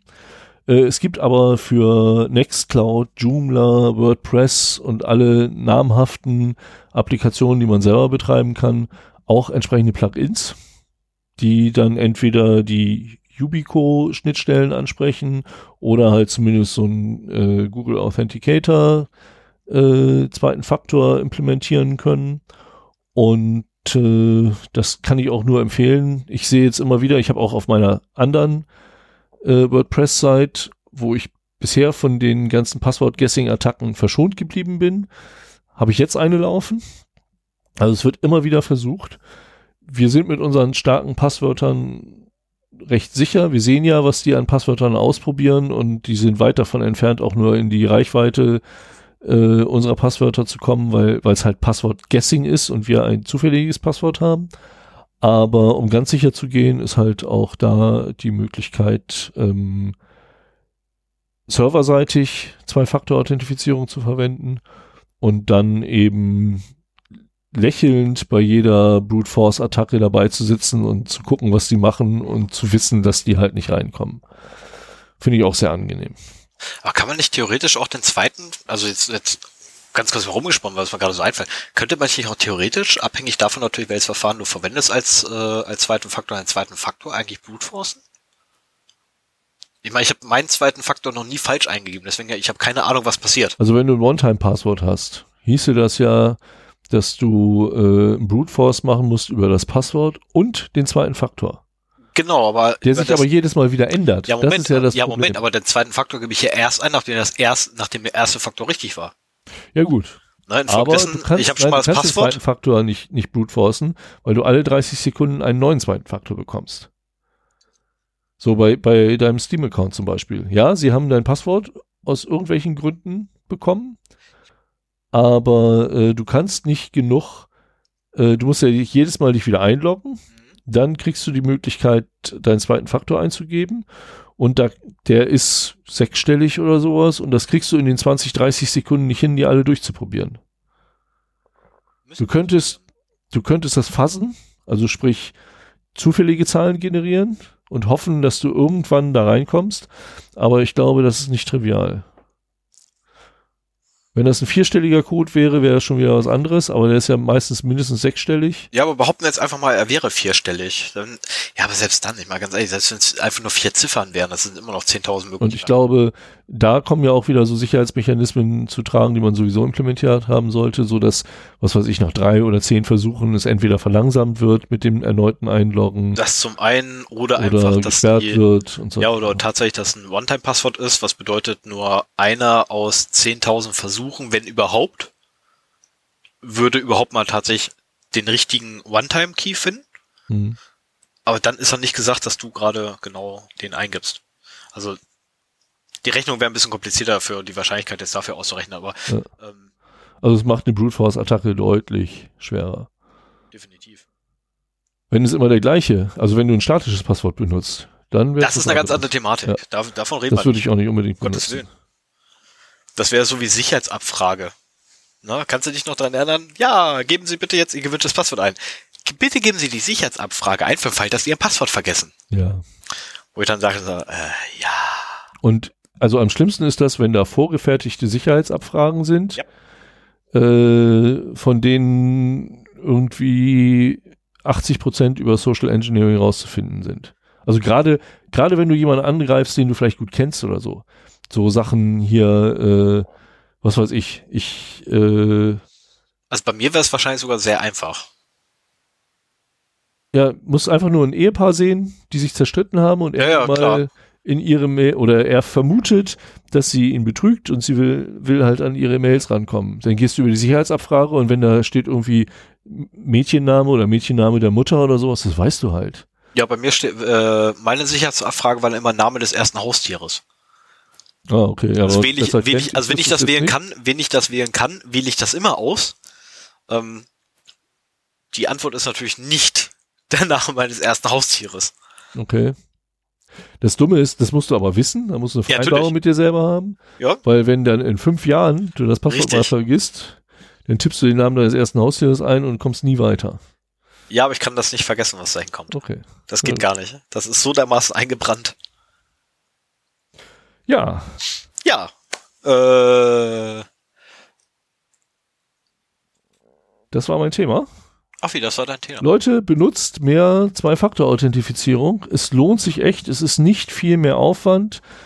Und äh, man muss halt nur darauf achten, dass man irgendwie eine andere Möglichkeit noch hat, äh, dran vorbeizukommen für den Fall, dass der zweite Faktor irgendwie verloren geht, weil das ist ja etwas, was man hat.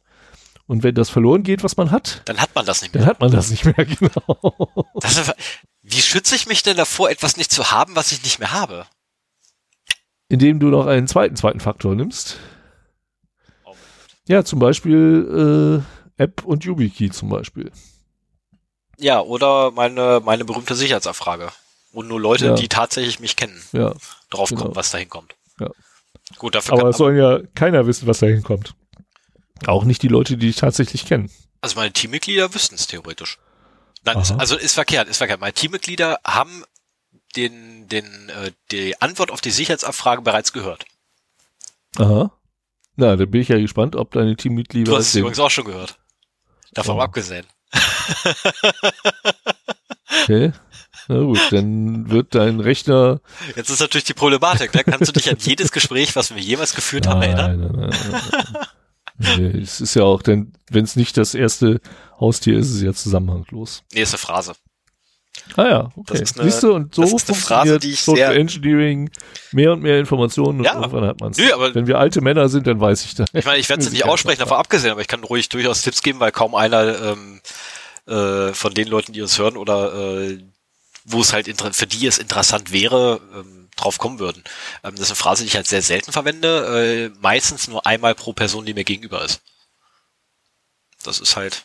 Und nein, das nicht Hallo, mein Name ist, sondern ähm, tatsächlich eine andere Phrase. Aber ich habe die heute zum Beispiel meinem Admin gegenüber verwendet, ähm, wobei ich da äh, den letzten Teil weggelassen habe. Weil es einfach nicht reingepasst Ja, hat. da war ich nicht dabei. Na gut. Ja. Ja, dann äh, war's das. Dann kannst du jetzt eine Marke machen Ich mache eine Marke. und weiter. Ja, dann kommen wir bei Spion wider Willen. Das Exchangeable Image File Format. Ähm, ja, worum geht es denn? Es geht um einen Standard, der vom Japan, Rap- Japan Electronic and Information Technology ähm, rausgegeben wurde. Aus irgendeinem Grund steht in der Abkürzung allerdings hinten noch ein A.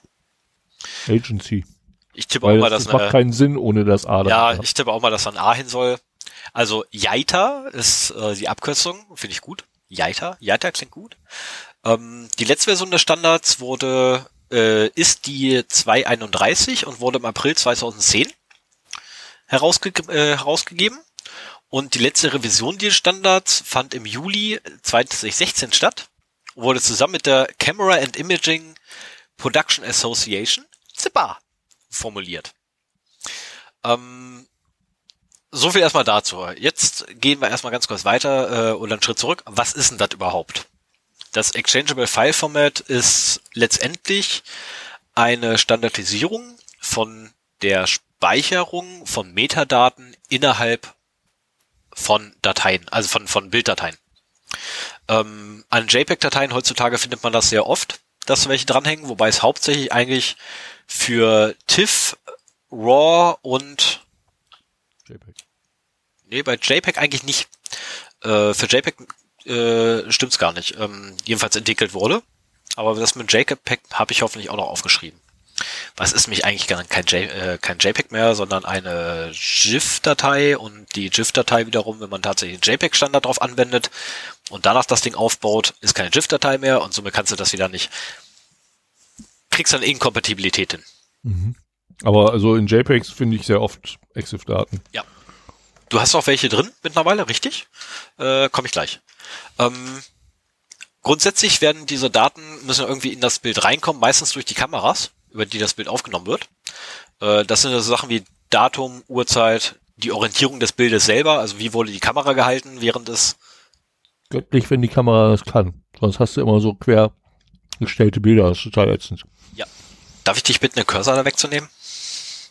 Ähm, aus irgendeinem Grund zeigt er nämlich den Namen an und ich kann nicht darüber lesen, danke.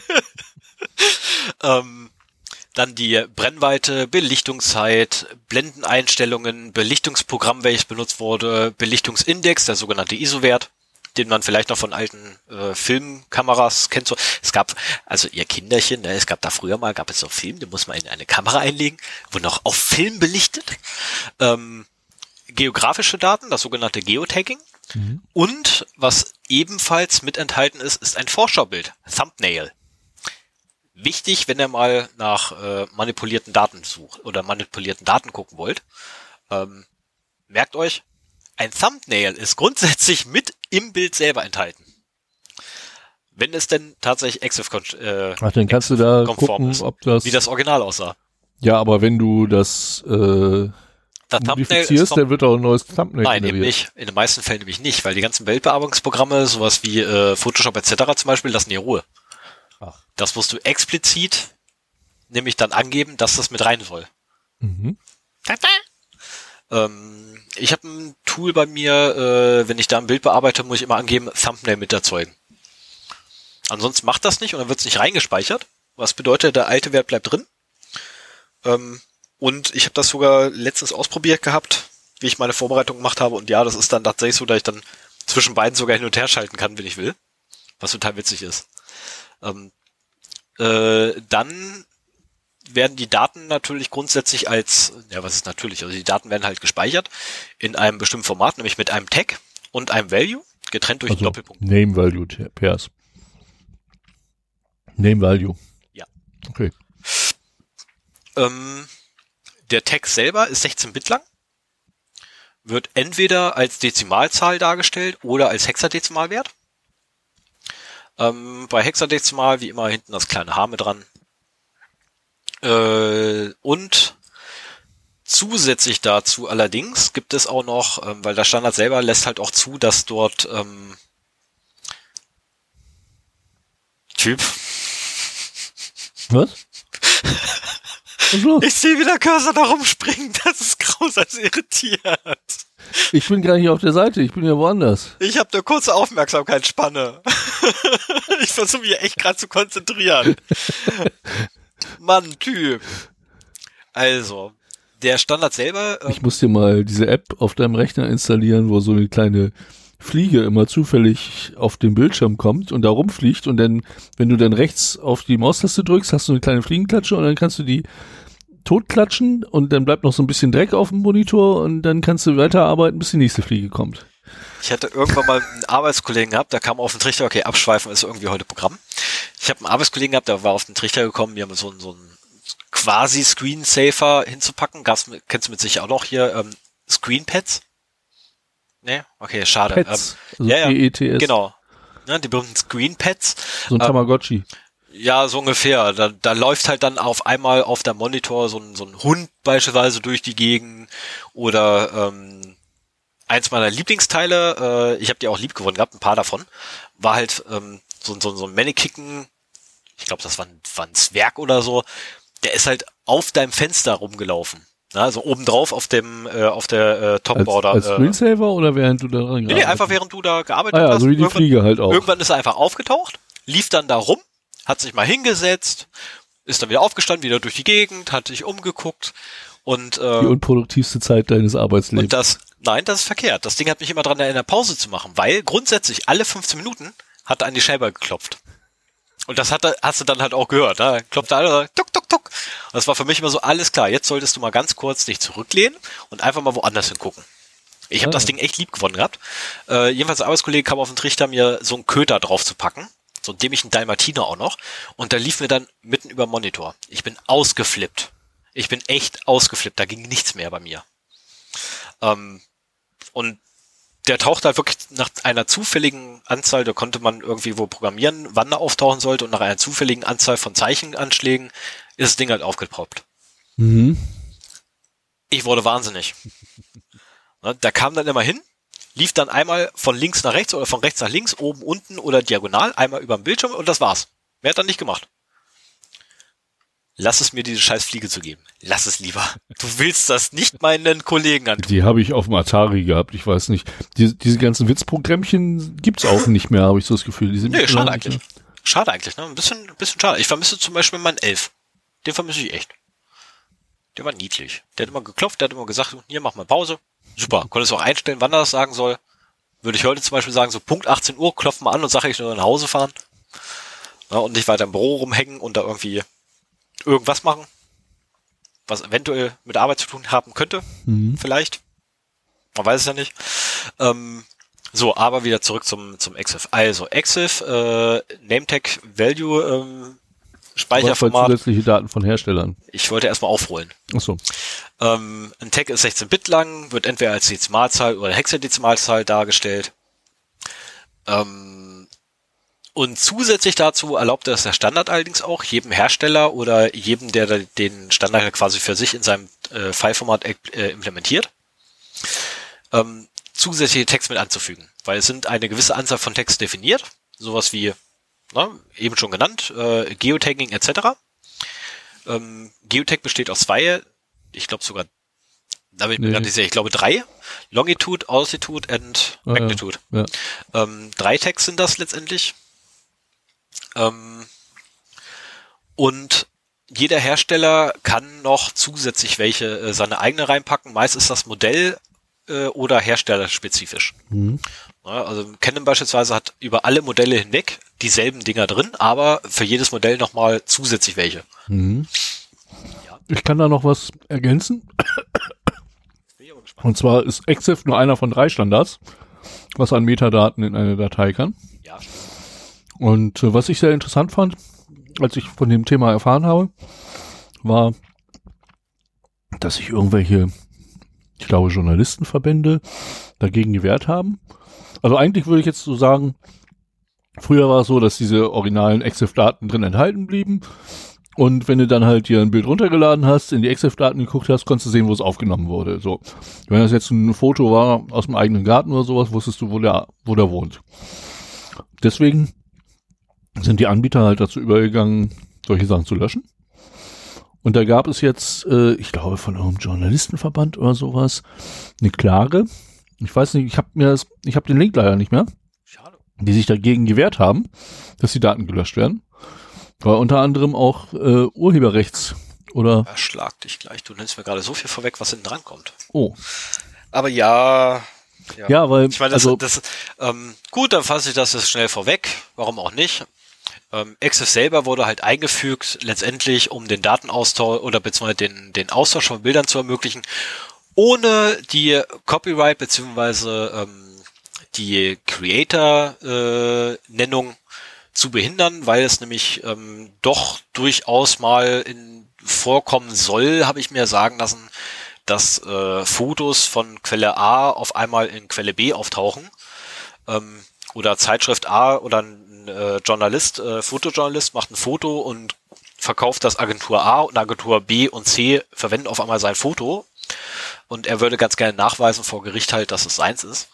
Ähm, letztendlich um die Nachweisbarkeit äh, zu erhöhen. das ist aber nicht EXIF. Da wollte ich nämlich drauf hinaus. Das ist ebenfalls EXIF. Das ist Epic ihm. also es gibt, wie gesagt, es gibt noch äh, drei Ja, weitere gibt, Formate. Einmal äh, XMP von Adobe und einmal ähm, dieses, dieser Teil. Das, vielleicht wird das als Erweiterung von EXIF implementiert. Wenn du sagst, EXIF erlaubt weitere Ja. Name Values und dann weil das ist halt so Bildbeschreibung, Quelle, Ersteller, Kontaktdaten, Urheberrechtsvermerk, Dringlichkeit, Uhrzeit von Erstellung und Digitalisierung. Richtig, Und das sind aber die, die Standardtags, die heutzutage an JPEG beispielsweise dranhängen. Die sind im JPEG-Standard sogar mit drin. Ähm, und der EXIF selber ist mit einer Weile zumindest äh, kompatibel zu JPEG. Mhm. Deswegen habe ich das nicht mit aufgeführt. Weil das halt letztendlich, ähm, nennen wir es mal Common Knowledge ist, dass da noch so Sachen drin sind wie wann wurde es erstellt, wo wurde es erstellt, wie wurde es erstellt, äh, unter welchem Betriebssystem wurde es erstellt, ähm, wer ist der Name des Au äh, oder wie ist der Name des Autors. Dann gibt's noch ganz wilde Sachen, dass dann Leute äh, Felder eingefügt haben, wo dann die Adresse des Autors mit dran ist oder eine E-Mail-Adresse oder Erreichbarkeit, ähm, Telefonnummern, äh, boah, was gab's da noch alles? Viel. Mhm. So, ähm, aber die ganze Sache hat natürlich auch einen winzig kleinen Haken. Äh, die EXIF-Daten werden meistens von den Kameras, äh, ich habe hier im Schrank hinter mir auch drei oder vier Stück davon, die das machen, äh, automatisch drangehangen, ohne dass man da Einfluss drauf hat. Also ich kann da auch in den Menüs rum, rumspielen, wie ich will. Ich habe da keine Chance, irgendwie die abzuschalten. Das Einzige, was ich tatsächlich abschalten kann, ist Geotagging.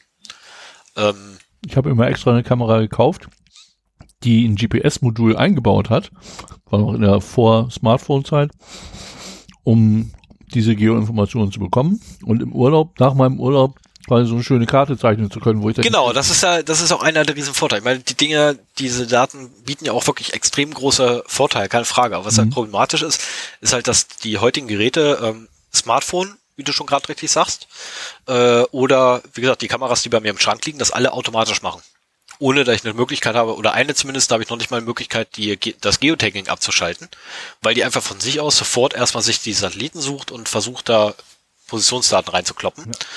Ähm, und das kann problematisch sein. Muss es ja nicht, kann. Ähm, weil was ich natürlich, ähm, was ich dann natürlich habe, ist, ich habe äh, sehr spezifische Daten, wenn ich ein Foto von dir habe, ähm, wo du, was ich gerade behaupten wir jetzt mal, splitterfasernackt auf dem Baum sitzt.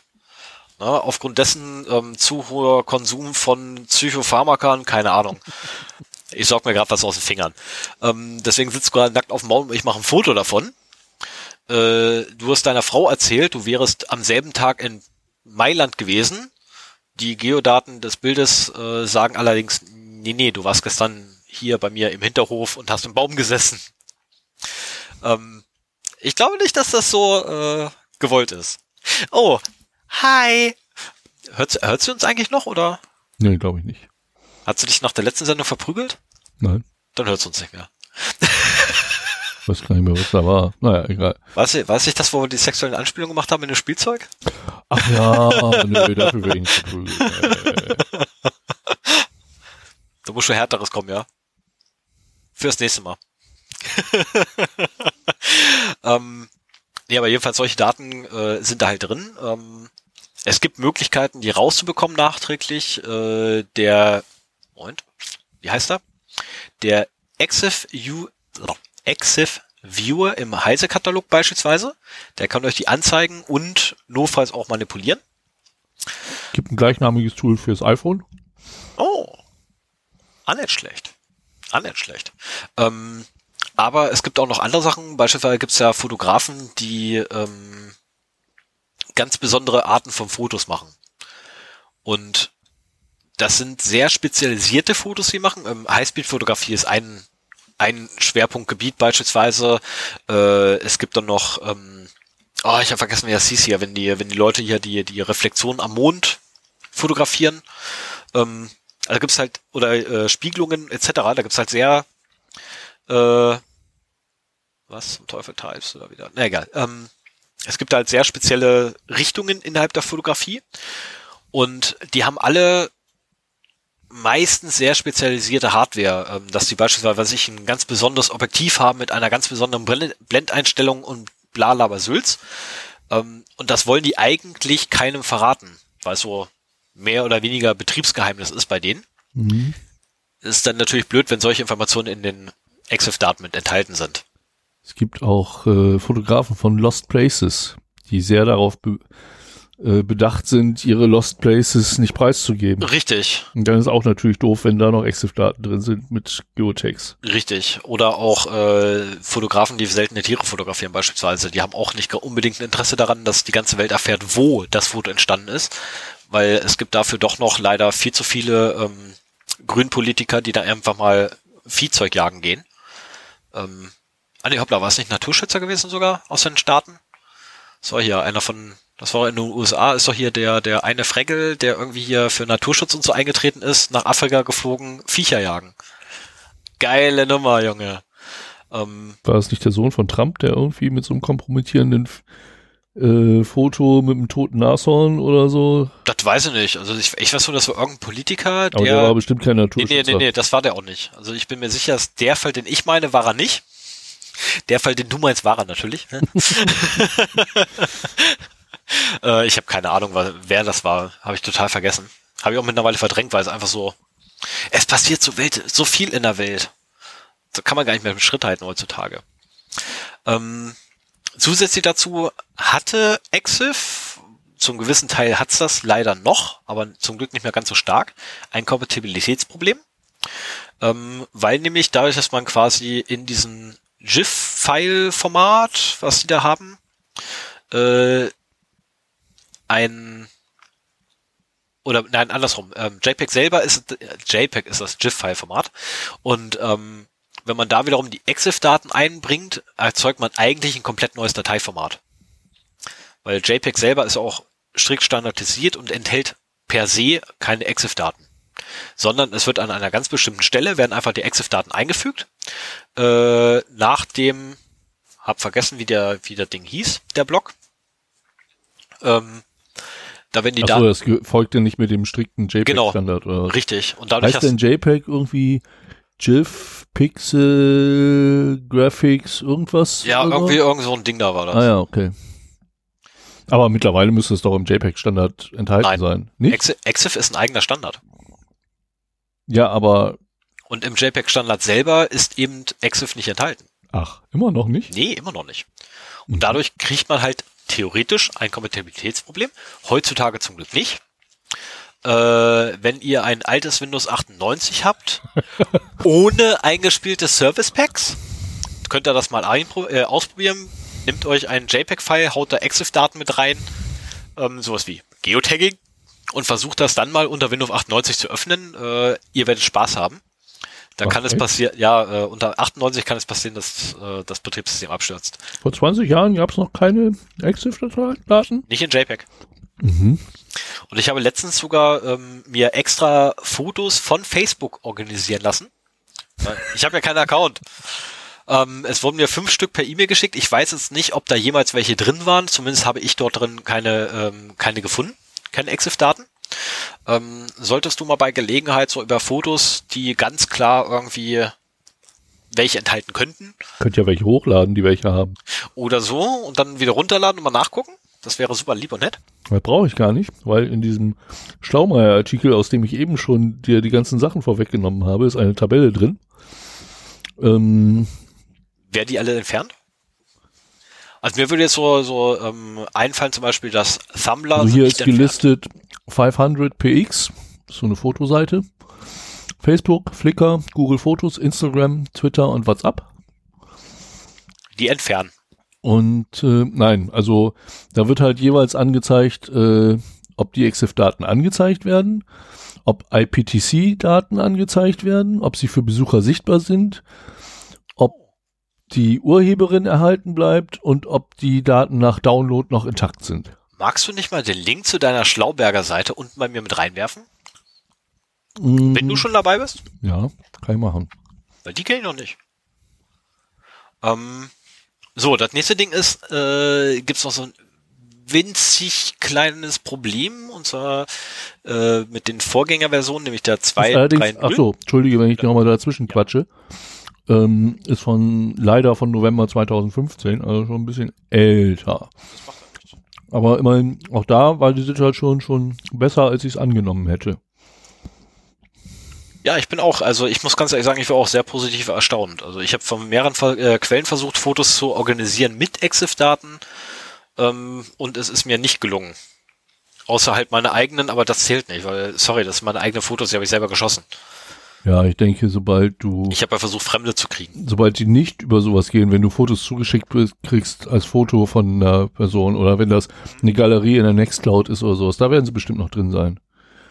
Das könnte man auch mal gucken. Also ich, ich würde, ich wäre eigentlich auch enttäuscht, wenn die Nextcloud diese Daten da rausholt. Weil Ja, da wäre ich auch ein bisschen enttäuscht. Wäre ich auch ein bisschen enttäuscht. da sollen sie ja im Prinzip drin sein. Zeitzonen. So, ganz kurz nochmal Zeitzonen. Ähm, bis einschließlich Version 2.30, äh, also sprich Juli 2016, also bis kurz vor Juli 2016, ähm, wurden Zeitzonen nicht berücksichtigt. Ah, genau, jetzt muss ich meinen eigenen Satz nämlich negieren hier, den ich mir aufgeschrieben habe. Ähm, was zur Folge hatte, dass ein Foto ähm, in der Zukunft fotografiert werden konnte und in der Vergangenheit ausgeliefert wurde. Ähm, klingt jetzt erstmal verwirrend. Problematik dabei Zeitzonen. Äh, wenn ich nächste Woche Freitag Sven anrufe, rufe ich ihn aus der Zukunft an. Weil bei mir ist es sechs Stunden früher. Äh, nein, sechs Stunden weiter. Ähm, weil ich bin sechs Stunden voraus der deutschen Zeit dann. Und infolgedessen rufe ich quasi Sven aus der Zukunft an. Wenn wir das Ganze jetzt mit Fotos machen, ist es theoretisch sogar möglich, ein Foto zu erzeugen, was vom nächsten Tag ist. Mhm. Ja, also am 30. Keine Ahnung, am 30.10. erscheint der Artikel in der Zeitung und das Foto ist datiert auf den 31.10. Ist ein bisschen problematisch wohl gewesen. Ähm, Zeitzonen werden mittlerweile berücksichtigt. Dafür haben sie extra drei Tags eingeführt, nämlich die Offset Time, die Offset Time Original und Offset Time Digitized. Bitte frag mich nicht. ähm, und äh, die Uhrzeitangabe selber innerhalb der Datei, wenn es denn EXIF-konform ist, ähm, für den Zeitpunkt der Erstellung ist auf äh, UTC. Und damit hast du halt eine, einen genauen Zeitpunkt und kannst dann aufgrund des Offsets letztendlich vor und zurück rechnen, wie du willst. Ähm, dann Ach genau, ja, okay. Promnischer Hilps. Genau. Anruf aus der Zukunft. Ach super, habe ich sogar gemacht, ohne hinzugucken. Ähm, achso, und dann gab, gab es wohl ähm, die Möglichkeit, äh, Schadcode einzubetten. Über XFTex. Ähm, der dann sogar vom Webserver ausgeführt wurde. Und zwar Folge Nachzuhören in Folge 12, glaube ich. Habe ich erzählt.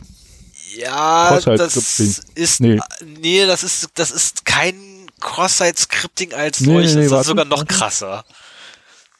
Also ich habe auch zuerst an, an Cross-Site-Scripting gedacht, das ist aber echt noch fieser. Also weil dort ist es nämlich so, dass in den EXIF-Daten selber, also ich lade ein Bild zu, zu äh, was ich in, in unserer WordPress-Instanz hoch. Ähm, in den Metadaten des Bildes, weil EXIF sind ja Metadaten, in den Metadaten des, des äh, Bildes habe ich ein komplettes JavaScript drin oder ein komplettes PHP-Skript sogar drin oder den Call zu einem PHP-Skript ähm, drin. Und beim äh, ja, eigentlich, eigentlich habe ich da halt eine PHP-Datei komplett drin abgelegt und in dem Moment, wo der Webserver die Seite ausliefert mit meinem Bild drin, liefert er zwangsläufig auch die Bild-PHP aus, die ich ja mit integriert habe. Und diese wiederum wird sogar ausgeführt in dem Moment, wo das Bild angezeigt werden soll. Weil das gesamte Bild wird ja einmal gepasst, alle Daten, und wird interpretiert. Ach, und beim Pass. Also eine Code Execution sozusagen. Genau. Und zwar hast du dann eine Code Execu äh, Execution, die du zur Remote Code Execution durch PHP lassen kann, äh, werden lassen kannst. Ähm, ist Weil, also bei mir, es war mehr so eine Code in Injection, genau. ne, dass du halt, wenn die angezeigt werden, dass du da dann wieder ein Escape reinmachst und äh, dafür sorgst, dass halt der das Befehl abgeschlossen wird und der folgende auch noch äh, genau. interpretiert wird. Genau, und in dem Fall ist tatsächlich so, dass ich halt einfach eine Remote Code Execution habe oder halt einfach nur Code Execution, weil das geht nicht nur mit PHP, das geht auch mit JS, also JavaScript. Äh, das würde auch theoretisch mit VBA funktionieren, äh, womit wir auf Windows dann wären.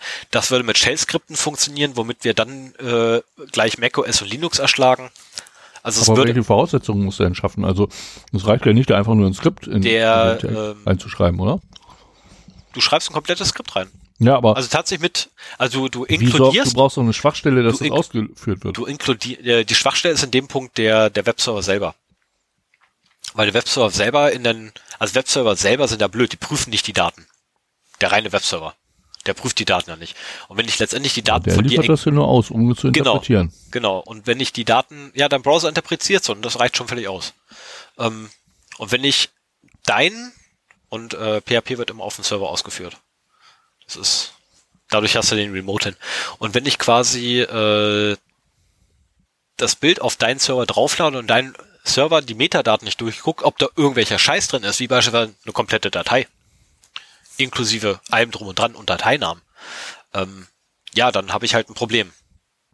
Dann habe ich halt da einen winzigen Aber wenn du, wenn ein Webserver ein Bild ausliefert, dann liefert er auch die liefert Metadaten. er einfach nur komplett. den Stream aus. Er Ja, liefert, er liefert sie mit aus, er aber liefert er interpretiert sie nicht. nee, nee, aber dein Browser interpretiert sie. Ja, aber dann hast du kein Das ist ja PHP. der. Doch. PHP wird ja auch durch deinen Browser letztendlich aufgerufen. Ähm, ja. Nee. Nee, PHP ist serverseitig. Äh, ja, du rufst es trotzdem auf. Das ist, ähm, Hm, Da müssen wir noch mal gucken. äh, ich habe sogar irgendwo ein Proof of Concept gefunden. Sollte ich Proof of Concept nochmal finden, ähm, hau ich den auch mit rein. Ähm, der war ganz witzig, aber äh, die Lücke jedenfalls mit dem PHP-Code ist wohl geschlossen. Ich will mich da allerdings nicht so weit aus dem Fenster hängen, um zu sagen, da ist alles safe. Ähm, aber es gibt mittlerweile durchaus äh, funktionierende Maßnahmen, die dagegen helfen. Ähm, ja, genau. Dann, was wollte ich noch sagen? Äh, ach so, genau. Wofür? Ah, genau. Wofür verwenden wir das heute eigentlich? Exif. Ähm, wir verwenden das beispielsweise, wenn wir bei Google Maps langlaufen und uns die äh, Streetmaps-Daten angucken. Beispielsweise. Die Bilder wurden tatsächlich mit Exif-Daten ergänzt, damit sie an der richtigen Position auftauchen. Oder äh, OpenStreetMap äh, gab es auch mal so ein Projekt, wo Fotos an die Karte gepinnt werden konnten Hm? äh, anhand ihrer Geokoordinaten. Ähm, dann haben wir das auch bei oh, bei Fratzenbuch haben wir das auch, dass dann automatisiert nämlich der äh, Ort mit angegeben wird, wo das Foto entstanden ist. Sollten Metadaten enthalten sein. Bei ich bin Da fragt nämlich Facebook immer, soll ich angeben, ob das Foto in sowieso äh, fotografiert wurde? Und das wird halt nicht dem Benutzer sichtbar gemacht, wenn er nicht da Opt-in macht, sozusagen. Genau, das ist auch gut so, dass so ist. Äh, dann, gut, Tumblr liefer- liefert die EXIF-Daten mit aus. Äh, wer war denn das noch alles? Oh Gott, es gibt so viele Services und so viele Anwendungsgebiete, wo wir sowas verwenden, letztendlich. Ähm, was ich auch ganz gerne mache, ist, wenn ich in, in Thailand unterwegs bin und mal wieder einen Ort finde, durch Zufall irgendwie an einen Ort komme, damit ich hinterher noch weiß, wo das überhaupt war, habe ich halt die Koordinaten am wenigsten im Bild mit drin. Das ist dann auch nicht schlecht, ähm, weil ich dann wenigstens den Leuten auch sagen kann, wenn sie sagen, oh, wo war denn das? Ah, ähm, Moment. Äh, ich kann wenigstens danach suchen. Ne, das ist, das ist immer sehr vorteilhaft. Wenn du selber eine Fotoverwaltung hast, Ja. mit sehr vielen Bildern, dann haben die mittlerweile auch so Module drin, womit du die Bilder auf einer Karte visualisieren kannst oder so. Oder auch, dass du die gruppieren kannst nach Ort oder sowas. Genau. Das ist echt eine, eine feine Sache. Also für ein, für ein man, man muss sich der Tatsache bewusst sein, dass die Daten da reingeschrieben werden. Und ich finde auch, man müsste einfachere Möglichkeiten haben, die da rauszukriegen. Also wenn du jetzt wildfremden Leuten irgendwie, ne, ich meine, nehmen wir mal an, ich verkaufe jetzt ein Instrument, ein Bass und äh, schicke per Mail Bilder zu dem potenziellen Käufer, könnte der, wenn ich die nicht bearbeitet habe und defaultmäßig sind die Daten ja drin, gleich erstmal gucken, wo wohnt er denn? Oder wo ist denn der Proberaum, wo der Bass steht, wovon man ausgehen kann, dass der vormittags leer ist und ich in aller Ruhe äh, mir das Ding selber angucken kann. Genau, aber dafür, also für solche, für solche Zwecke, wo man quasi die Daten wieder entfernt haben möchte, gibt es da so schöne Tools wie den Exif Cleaner Ja, du brauchst ähm, zu finden bei Heise. zusätzliche Tools dafür. Genau. Das ist nicht im Betriebssystem drin, dass du sagst, Nee, äh, hier, ich möchte das weiterleiten, aber äh, die Metadaten gehen niemandem was an. Das soll nur das Plain-Bild sein. Das wäre, also manchmal, manchmal wäre es ja echt schön, weißt du, dass wirklich du im Betriebssystem einfach Rechtsklick drauf und sagen, mach alles weg. Äh, ich hatte irgendwann mal, ich benutze da, äh, oh Gott, wer ist das Ding? iFrame View? Nee, in, in, in, InFriend, oh Gott, wie heißt denn das Mistding? Äh, InFriend View oder so ähnlich? Ich hab, OpenView, genau das. sehr schöner Bildbetrachter, ja. Nutze ich Genau, und dafür gibt es ein Plugin, der dir, äh, eigentlich gibt es zwei Plugins. Das, das erste Plugin ist, dass er dir die Metadaten komplett anzeigt. Die kann er dir dann wunderbar mit einblenden. Inklusive Exif und was es nicht alles für Standards dafür gibt. Exif ist ja nur einer von vielen. Also Exif ist einfach nur der verbreitetste. Ähm, während äh, der zweite Plugin dafür sorgt, dass du beim wieder speichern. Also du kannst dann sagen, speichern ohne Text und da erzeugt derselbe Datei nochmal ohne Tag am, äh, am gleichen Ort quasi. Hm. Das gibt's auch noch. Mhm. Ich habe ja OpenView habe ich immer im direkten Zugriff. Das ist ein schönes Teil. OpenView ist der Hammer. Also vor allem, was es dafür für, für, ähm, für Plugins gibt, ist echt klasse. Du hast ja auch so Sachen wie, ähm, äh, dass du dort beispielsweise den äh, RAW-Daten, äh, RAW ne? Ich meine, du hast heutzutage keinen, auf keinem Betriebssystem dieser Welt hast du einen Bildbetrachter drauf für RAW-Daten. Äh, bei Linux musst du Pakete nachinstallieren, bei macOS musst du Pakete nachinstallieren, die zwar durchaus von macOS bereitgestellt, äh, von Apple auch bereitgestellt werden, aber mhm. die musst du halt explizit immer nachinstallieren. Ähm, bei Windows hast du gar keine Möglichkeit, da was nachzuinstallieren, damit der standardmäßige Betrachter das kann. OpenView kann es einfach Plugin reinkloppen, läuft. Ja. Und mittlerweile benutze ich echt OpenView als einzigen Bildbetrachter, weil ich brauche nichts anderes mehr. Da kann echt super viel. Äh, mit den richtigen Plugins kann der dann auch irgendwann mal Videos. Wobei das, das keinen Sinn macht. Mit, äh, VLC. Ich wollte gerade sagen, also Videos macht allerdings keinen Sinn, weil er ist einfach nicht dafür ausgelegt. Das Ding ist schweine langsam. Ähm, wenn man dann HD-Video gucken will, ich behaupte jetzt mal, ich hätte es nicht ausprobiert. Das behaupte ich jetzt einfach. Ähm, das funktioniert nicht. Was hat er dann gefunden? Ach, öffnen. Ah, der hatte ich gerade offen. Moment. Den habe ich gleich wieder. OpenView. Oder machst du den schnell rein? Das ist OpenView.de. Ja. Äh.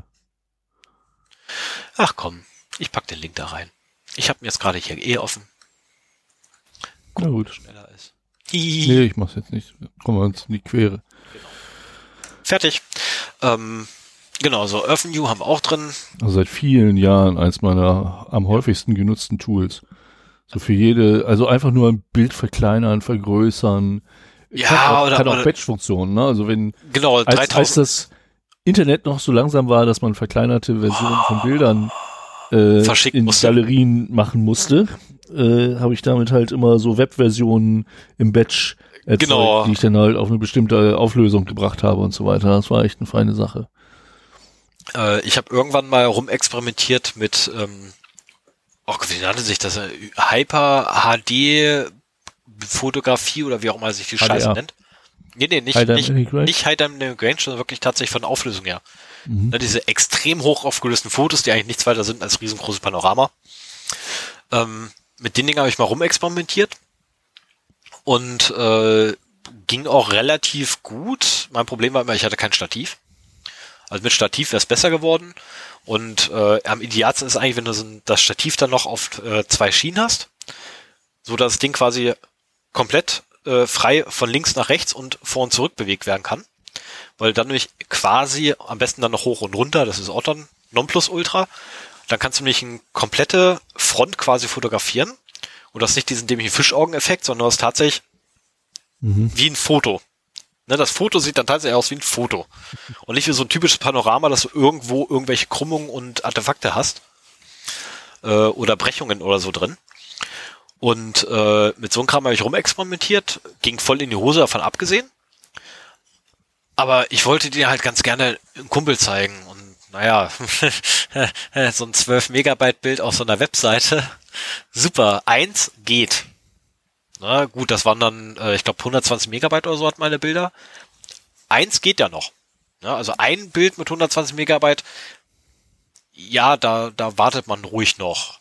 Aber ich hatte so 50, 60 davon untereinander auf einer Seite. Hat er sich dann beschwert gehabt, die Seite lädt nicht. Weil äh, der hat halt nur irgendwie Fehlermeldung von seinem Browser gekriegt, klar, keine Frage, ähm, nach 60 Sekunden abgebrochen. Ähm, der hat auch einfach viel zu viel auf einmal geladen. Und da habe ich dann gesagt, okay, weißt du, komm, scheiß drauf, OpenView, fünf verschiedene Auflösungen runterskaliert, Batch-Format, äh, Verfahren, fertig. Also das ist echt super, das Ding. Ja. So. So viel aber jetzt dazu. Ende damit. Kommen wir zur lustigen Ta äh, Teil des ganzen Abends. Der, ich glaube sogar, dass der Teil, den die meisten Leute hören. Ich glaube, es ist der einzige Teil, den Leute heutzutage noch hören. Die Themen interessiert auch keinen Mensch. Ne? Ähm, die Leute wollen ja nur lachen heutzutage. Ich meine, wir leben ja in einer Spaßgesellschaft. Na, die, äh, Das, das hast du doch jetzt nur gemacht, um noch zwei von deinen News in einer anderen Rubrik unterzubringen. nein, das habe ich tatsächlich gemacht, zum, weil die zwei tatsächlich amüsant sind ohne Ende. Ja, aber es waren News. Das war mal News. forma- einer formatierten Zeile sehe. Das war mal News, ja. Ach, shit. Jetzt habe ich hier bei der Marke missgebaut. So. Das erstmal dazu. Ich mache mal ganz schnell die Marke hier, ja. Fun Mhm. and other things. Thi oh, ey, das kann ich nicht mehr mit tippen. Oh, Mann. Ja, Es ist schon soweit, ne? pass, pass es hinterher an. Ja, mach ich auch. Da ist erstmal irgendwas drin. Ähm, ah, ich weiß gar nicht, wo ich anfangen soll. Mit dem ersten. Die sind beide so schön. Ich weiß überhaupt nicht, was da kommt. Nee, ich nehme das zweite. Ich nehme erstmal das zweite. Das, das zweite habe ich dir ja eh schon gespoilert. Ähm, die Amerikaner haben ja ein, äh, ich glaube letztes Jahr oder vorletztes Jahr so, haben sie eine neue Fregatte bekriegt. Oder äh, was ein Kriegsschiff, jedenfalls ein Kriegsschiff bekommen. Ähm, mit einer ganz niegelnagelneuen Kanone drauf, die echt richtig Wumms hat, wo allerdings auch ein Schuss 800.000 Dollar kostet. Weshalb äh, das Pentagon bereits direkt, nachdem das Ding ausgeliefert wo- wurde, gesagt hat, Dass mir keiner schießt. genau, wehe, da schießt einer. ihr könnt das Schiff haben, liebe, liebe Marine, ihr könnt das haben, aber schießen dürft ihr nicht. Was natürlich geil ist beim Kriegsschiff, dass ich schießen darf. Cool, das ist wie ein Panzer ohne, äh, wie ein, wie ein Tiger ohne Zähne. Ähm, wir Deutschen haben gelacht ohne Ende und haben auch gleichzeitig geheult ohne Ende, weil wir dachten uns, wir wollen auch sowas. Wir wollen auch sowas. Wir wollen ein Schiff haben, das wir bestellen, das wir kriegen und dann das totaler Bullshit, das wir nicht nutzen können. Wir wollen das auch. Jetzt haben wir es.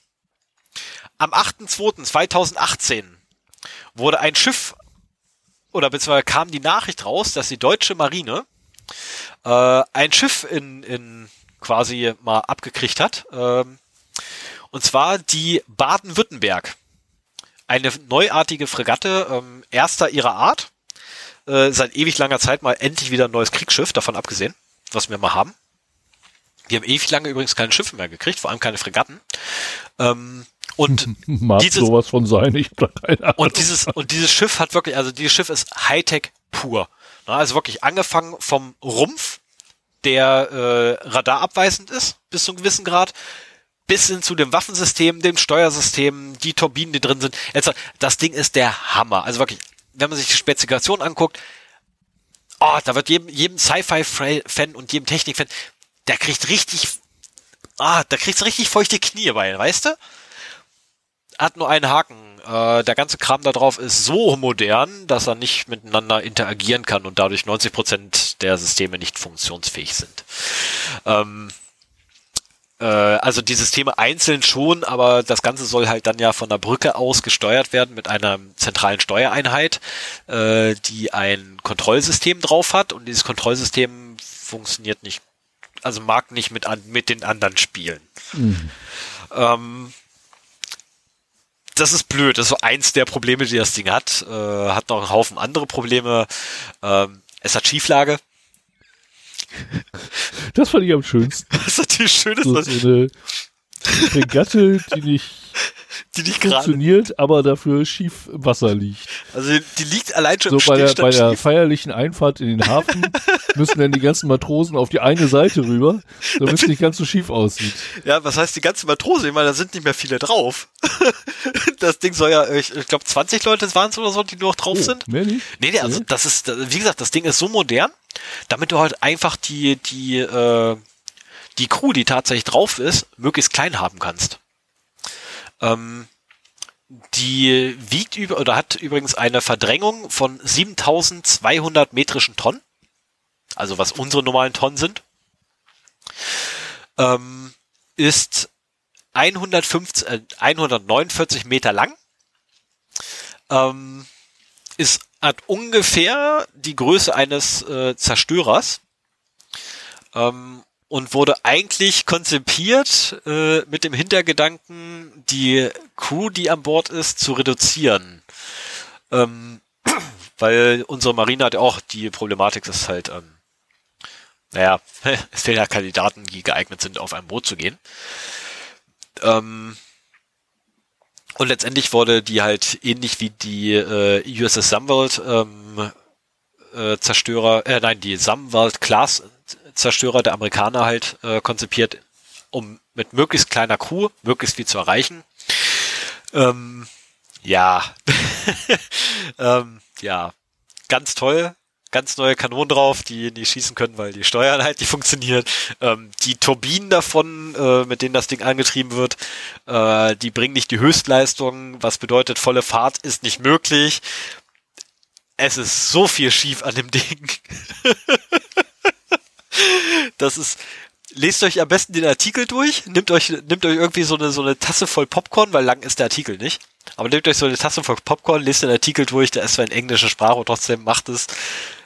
Ich habe abgefeiert. Ich habe bei mir auf dem Balkon gestanden, ich musste reingehen, weil ich mich kaputt gelacht habe.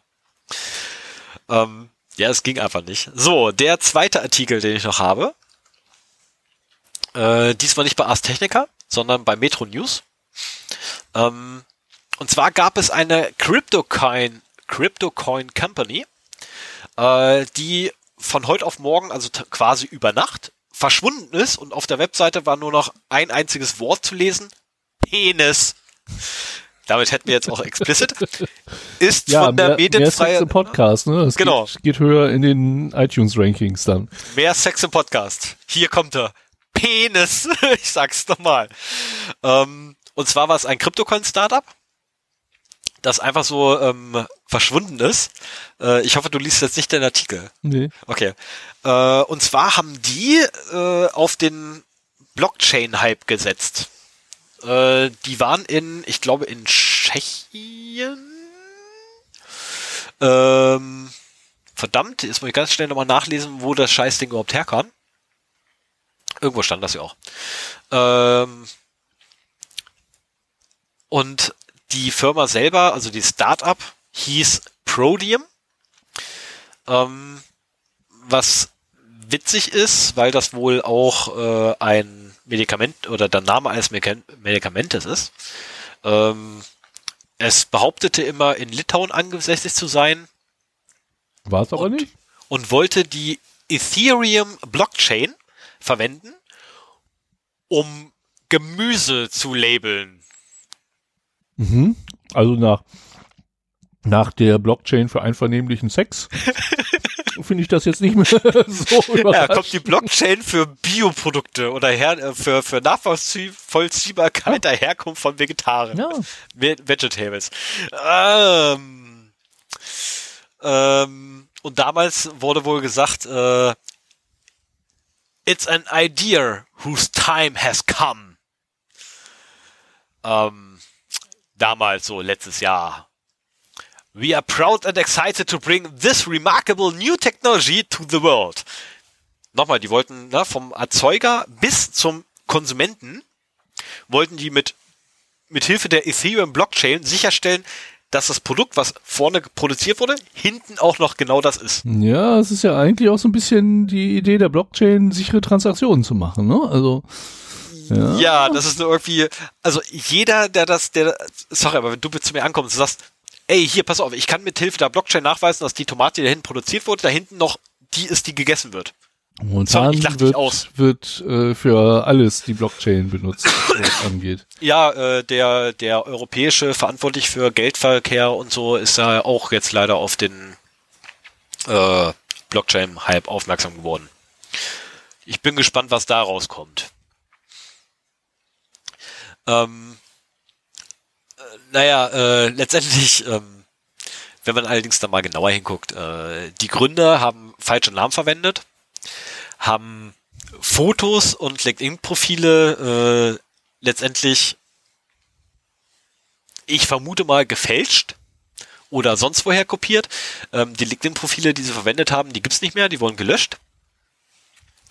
Und die sind mit der gesamten Kohle, übrigens, die Leute investiert haben, nicht gerade wenig, ne, so ein paar Millionen waren da schon, ähm, weg. Sind einfach weg damit. Ähm, also ganz ehrlich, wer zum Teufel fällt auf so einem Bullshit rein? Jetzt mal, jetzt mal ernsthaft. Ich meine, ich finde find die Idee von den, also A, bin ich mir nicht sicher, ob ich sie wirklich Kriminelle nennen möchte. Ähm, Doch. Äh, ja, es sind schon Kriminelle irgendwo, aber es, äh, mh. das ist so so. Äh, Ja, sie haben halt äh, Bullshit-Bingo oder ne, so, so Name-Dropping benutzt, Ja. um Leute zu fangen. Sie haben irgendeinen Trend genommen, sich da drauf gesetzt, was gefälscht und den Leuten das Geld aus der Tasche gezogen. Letztendlich Ich mein, sind das halt ich- schlicht und einfach Betrüger, ja, die sich halt nur irgendeinen äh, Hightech Sprech dafür überlegt haben. Ich und weil momentan alle in Blockchain investieren wollen, genau. Ich kann immer ganz kurz äh, was vorlesen. Ja, keeping track of produce on the Ethereum Blockchain. Das ist übrigens dick fett geschrieben gewesen auf deren Webseite damals. A, a better understanding of the history behind your fruits and vegetables. Mithilfe der Blockchain ernsthaft. Mithilfe eines, eines digitalen Mediums in der Echtwelt etwas tracken wollen. Wie soll denn das funktionieren? Die beiden sind nicht miteinander fest verknüpft. Ich kann das Ding bewegen, also ich kann in der Echtwelt was bewegen, ohne der digitalen Welt Bescheid zu sagen. Wie soll das gehen? Das geht gar nicht. Das, vergiss es, klappt nicht. Vergiss es, ich finde einen Weg drumherum, klappt nicht. ja klar, dass das. Ich habe da äh, selber drüber man, nachgedacht. wenn Nein, man, wenn man das umgehen will, kann man das umgehen, das ist richtig, Ja. ja. das ist halt. Äh, äh, hier steht auch oben äh, in einem Absatz drin: The site had masquerade as a blockchain startup which would use crypto technology to ensure fresh, äh, fresh vegetable delivery. Ich zeige gerade einen Vogel. also, sorry, ey, wer darauf rum, reingefallen ist, ähm, ich heul euch nicht nach, ich applaudiere euch nicht, ich lache euch auch nicht aus, aber leid tun tut ihr Deppen mir auch nicht. Ja, momentan wird alles versucht, mit Blockchain-Technologie irgendwie hinzubekommen. Ja, ich meine, Und immer wenn du so einen Trend hast, hast du eben auch die Betrüger, die den ausnutzen. genau, gab es nicht sogar Vor hier allen Dingen gegenüber Leuten, die da keine Ahnung von haben. gab es nicht auch hier den einen Hersteller, der einfach nur Blockchain in den Namen mit eingebaut hat und schon ist der Aktienkurs nach oben geschossen? Das ist, was ist das für ein Blödsinn? Das ist so Blödsinn. Das ist so bekloppt, aber egal, was soll's. Ähm, ja, das wär's soweit eigentlich. Ja, Mensch, sind wir schon durch? Da haben wir ja unter drei Stunden geschafft heute, oder? Oh, äh, hier steht's noch. A shitcoin, a shitcoin startup called Prodium is uh, just exit scammed with millions of investment uh, dollars. Ja, It left gut. them the following message on their site. Damit lässt, Penis. um es nochmal gesagt zu haben. Damit lässt sich aber in irgendeinem Land, mit dem es kein Auslieferungsabkommen ist, äh, relativ gut alt werden. Ja, also ganz ehrlich, so, mit so ein paar Millionen könnte ich auch, so bis an mein Lebenstagende ähm, in einem Land meiner Wahl, ohne, also wenn es denn kein Auslieferungsabkommen gibt, könnte ich in diesem Land durchaus, ja doch, also ich wüsste da mindestens eins. Hat Thailand ein Auslieferungs? Das weiß ich nicht. Kannst Das du mal in weiß ich nicht, aber ich, äh, ich kenne da so eine Inselgruppe in der, äh, scheiße, ja, ich und Geografie. Ist da wärmer als hier? Ja, Okay, dann ist sie qualifiziert. die ist definitiv wärmer als hier. Ähm, ich habe mir sogar sagen lassen, also die Insel selber, wo ich dann hingehen würde, ähm, die ist auch nicht sonderlich groß. Also man kann dort wohl in fünf Stunden mit dem Auto komplett einmal drumherum fahren, an der Küste. Äh, Das ist doof. Da komme ich mir eingesperrt vor. hat aber trotzdem in der Landesmitte, in der Landesmitte, äh, Wüste. Würde mir zu gefallen. Ach, wir- du magst Da soll Wüste? Dünen sein. Ja, so, äh, komm, da kann man mal die Wüste durchqueren in so ein paar Stunden. Das ist mal klasse. ich wollte schon mal durch die Wüste laufen. Ich bin schon mal durch die Wüste gelaufen. Komplett durch? Ja, Oder so bist du von in einer Wüste gelaufen? So einmal aus dem Jeep Nee ich, ausgestiegen? nee, ich bin von draußen in die Wüste reingelaufen und dann wieder selben Weg zurückgegangen, weil ja. ich keinen Bock mehr hatte. Ja, es wird auch, irgendwann wird das öde, ne? So durch die Wüste laufen und das Ja, vor allem, Durst und so. Also was, was ganz witzig war, das war äh, tatsächlich so, so, so ein, ähm, wie man das aus schlechten Filmen kennt, so ein harter Cut. Hier noch Bewuchs. Na, also auf der einen Seite war wirklich noch Bewuchs und auf der anderen Seite nur noch nichts. Einfach nichts. Und das wurde halt Wüste genannt. Ich weiß nicht, ob es sich als Wüste klassifiziert, wobei in der Wüste eigentlich grundsätzlich erstmal keinen Bewuchs hat. Ähm, es war wirklich nichts da. Gar nichts. Aber Sand. Äh, Sand, Erde, Geröll, ja. Also es war eindrucksvoll. Das war jetzt auch, ist auch nicht jetzt so ein großes Gebiet, davon mal abgesehen, aber echt krasser Scheiß. Und das, sowas mal zu sehen und wirklich in live. Wie gesagt, ich kenne das nur aus schlechten Filmen eigentlich, ne? dass du so aus dem Wald rauskommst und stehst in der Wüste. Und da war es wirklich so. Hinter Baum vorgegangen, Wüste. Also war schon quasi Mondlandschaft live. Mhm. Eindrucksvoll. Eindrucksvoll. So, ja. Hast du noch irgendwas? Ängste, Sorgen, Nöte, Fragen, Nö. Antworten, Nö. Beleidigungen? Ich habe ein neues Instrument. Du hast ein neues Instrument? Ich habe ein neues Instrument. Sven, du hast ein neues Instrument. Ja. Was hast du denn für ein neues Instrument, Sven? Ich habe mir, ich spiele ja Bass und äh, Du spielst Bass. ich habe mir einen neuen Bass gekauft. Du wirst du nicht etwa Bass in einer, mit deinem neuen Bass in einer neuen Band spielen? Ja, ich glaube, das habe ich auch schon mal erwähnt. Aber ähm, ich wollte mir eigentlich einen schönen Sandberg kaufen. Das ist eine Manufaktur hier in Braunschweig, die sehr moderne Bässe macht. Habe die Probe gespielt, war nicht so überzeugt und habe mir letztendlich einen gebrauchten Music Man Stingray zugelegt und kam mir so vor, ich weiß nicht, wie viele Motorradfahrer unter den Hörern hier sind, aber wenn ihr einer seid, stellt euch vor, ihr geht zum Händler und wollt eine BMW kaufen und kommt zurück mit einer Harley. So sauschwer, sauteuer, überholte Technik, aber klingt geil. und beim Instrument lasse ich das halt mal gelten. Das ist nämlich genauso auch dabei. Das ist halt so ein amerikanischer Klassiker in Amerika gebaut. Eigentlich deutlich über meinem Budget, aber war machbar. Weiß deine Frau davon? Ja, ja, ja, Okay. ja klar. Das Nee, ich meinte eigentlich, dass es über Budget war. Ja, ja. War auch nicht viel über dem Budget. Es war noch, Ach, dann. war alles noch im Rahmen. Wunderschönes Teil, setzt sich in der Band gut durch. Also ist er noch Bin total vierstellig. begeistert. Ja, ist auf jeden Fall noch vierstellig. Okay. Und zum knappen Drittel des Neupreises bekommen. Äh, noch keine zwei Jahre alt. Also das war, war ein echt guter Kauf. Äh, ich freue mich da total drüber, weil der eben so gut klingt, sich auch gut spielen lässt. Und das sind so die zwei Eigenschaften, die halt wichtig sind für ein Instrument. Ich kann mich noch genau an zwei, an zwei Tage erinnern. Der erste Tag war, wo du das Ding neu hattest. Boah, hast du genervt. Ich hab meinen Bass, ich hab meinen Bass. Der zweite war, Du hättest mich mal an dem Wochenende der erleben zweite- der müssen, zweite- wo Moment. ich ihn noch nicht gekauft hatte, aber Moment. kaufen wollte. Moment, der zweite Tag, der zweite Lied Tag, der singen. böse war, wo du echt mal nerviger warst als ich und das ist wirklich schwer. Ich spiele heute Abend meinen Bass, ich spiele heute Abend meinen Bass in Probe, bei der Probe, bei der Probe spiele ich heute Abend mit Bass. Boah, in jedem verdammten Gespräch hat das untergebracht. Und wirklich auf die, auf die, ich meine, unsere Überleitungen sind schon echt schlecht. Keine Frage.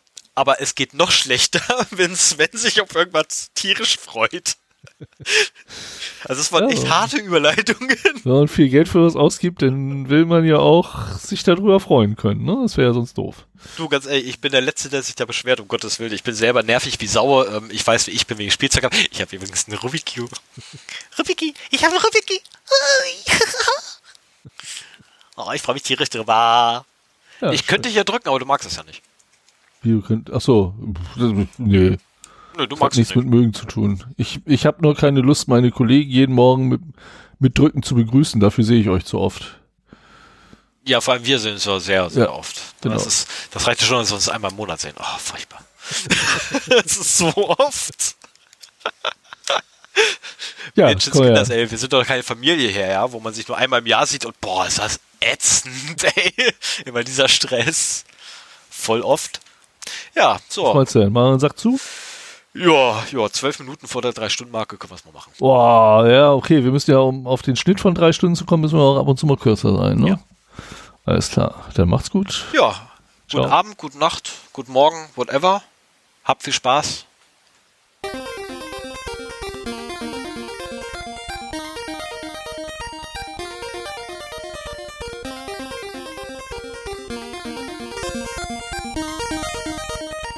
Warum ist das lauter geworden? Mich darfst du jetzt nicht fragen.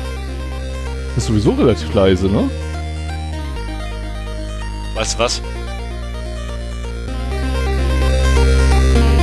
Jetzt dröhnen wir mal. Jetzt ist aber laut.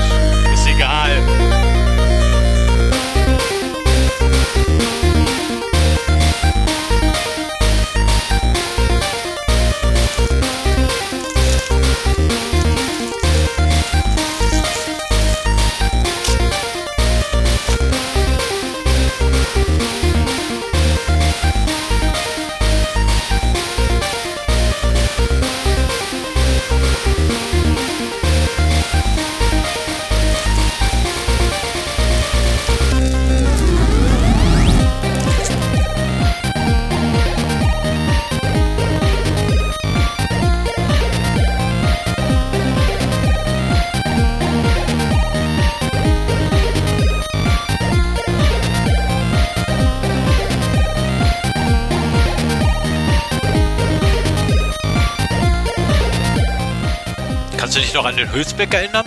An die was? Hülsbeck? Sagt der Name was? Nee.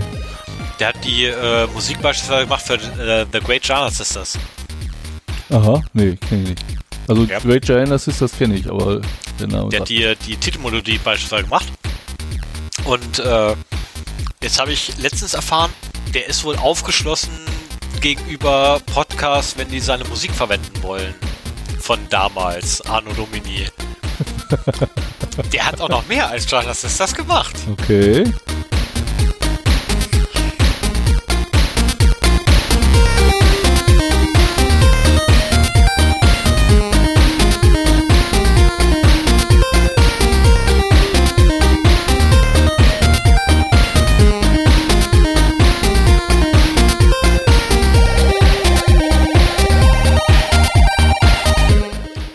Muss aber auch wieder Onkel Franz echt leiden, ey.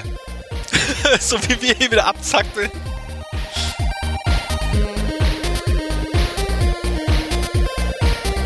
Du sollst doch nicht am Gain-Regler drehen hier.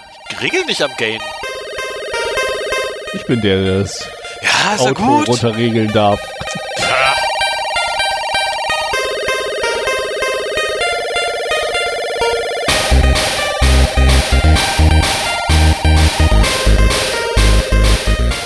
Outro so lange laufen lassen, bis wir die drei Stunden voll haben. Ja, noch 10 Minuten.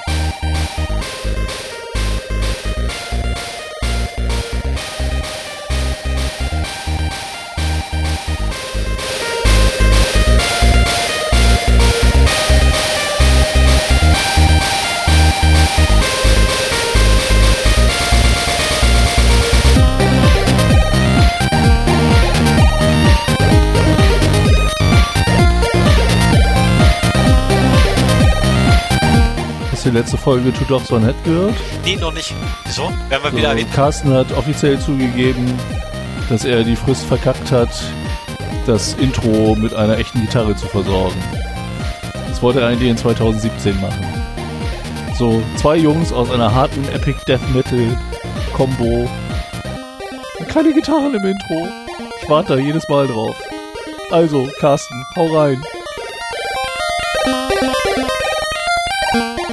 Bei der 61 oder bei 60 Wörter gibt er das zu. Du hast noch zwei Folgen nicht gehört.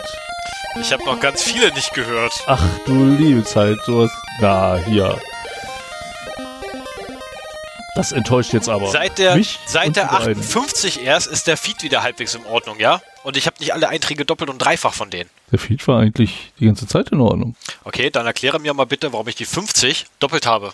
Ja gut, ab und zu kam mal was doppelt, das stimmt. Aber das kann man ja rausschmeißen. Das ist ja, du brauchst ja, wenn es doppelt kommt, es nicht zweimal zu hören. Nein, natürlich nicht, aber das hat. Ah, äh, davon abgesehen, ich komme auch gar nicht. Ich habe so viel aufzuholen. Und ich bin da so ein, so ein Typ, ich fange ja immer ganz hinten an, Podcast zu hören.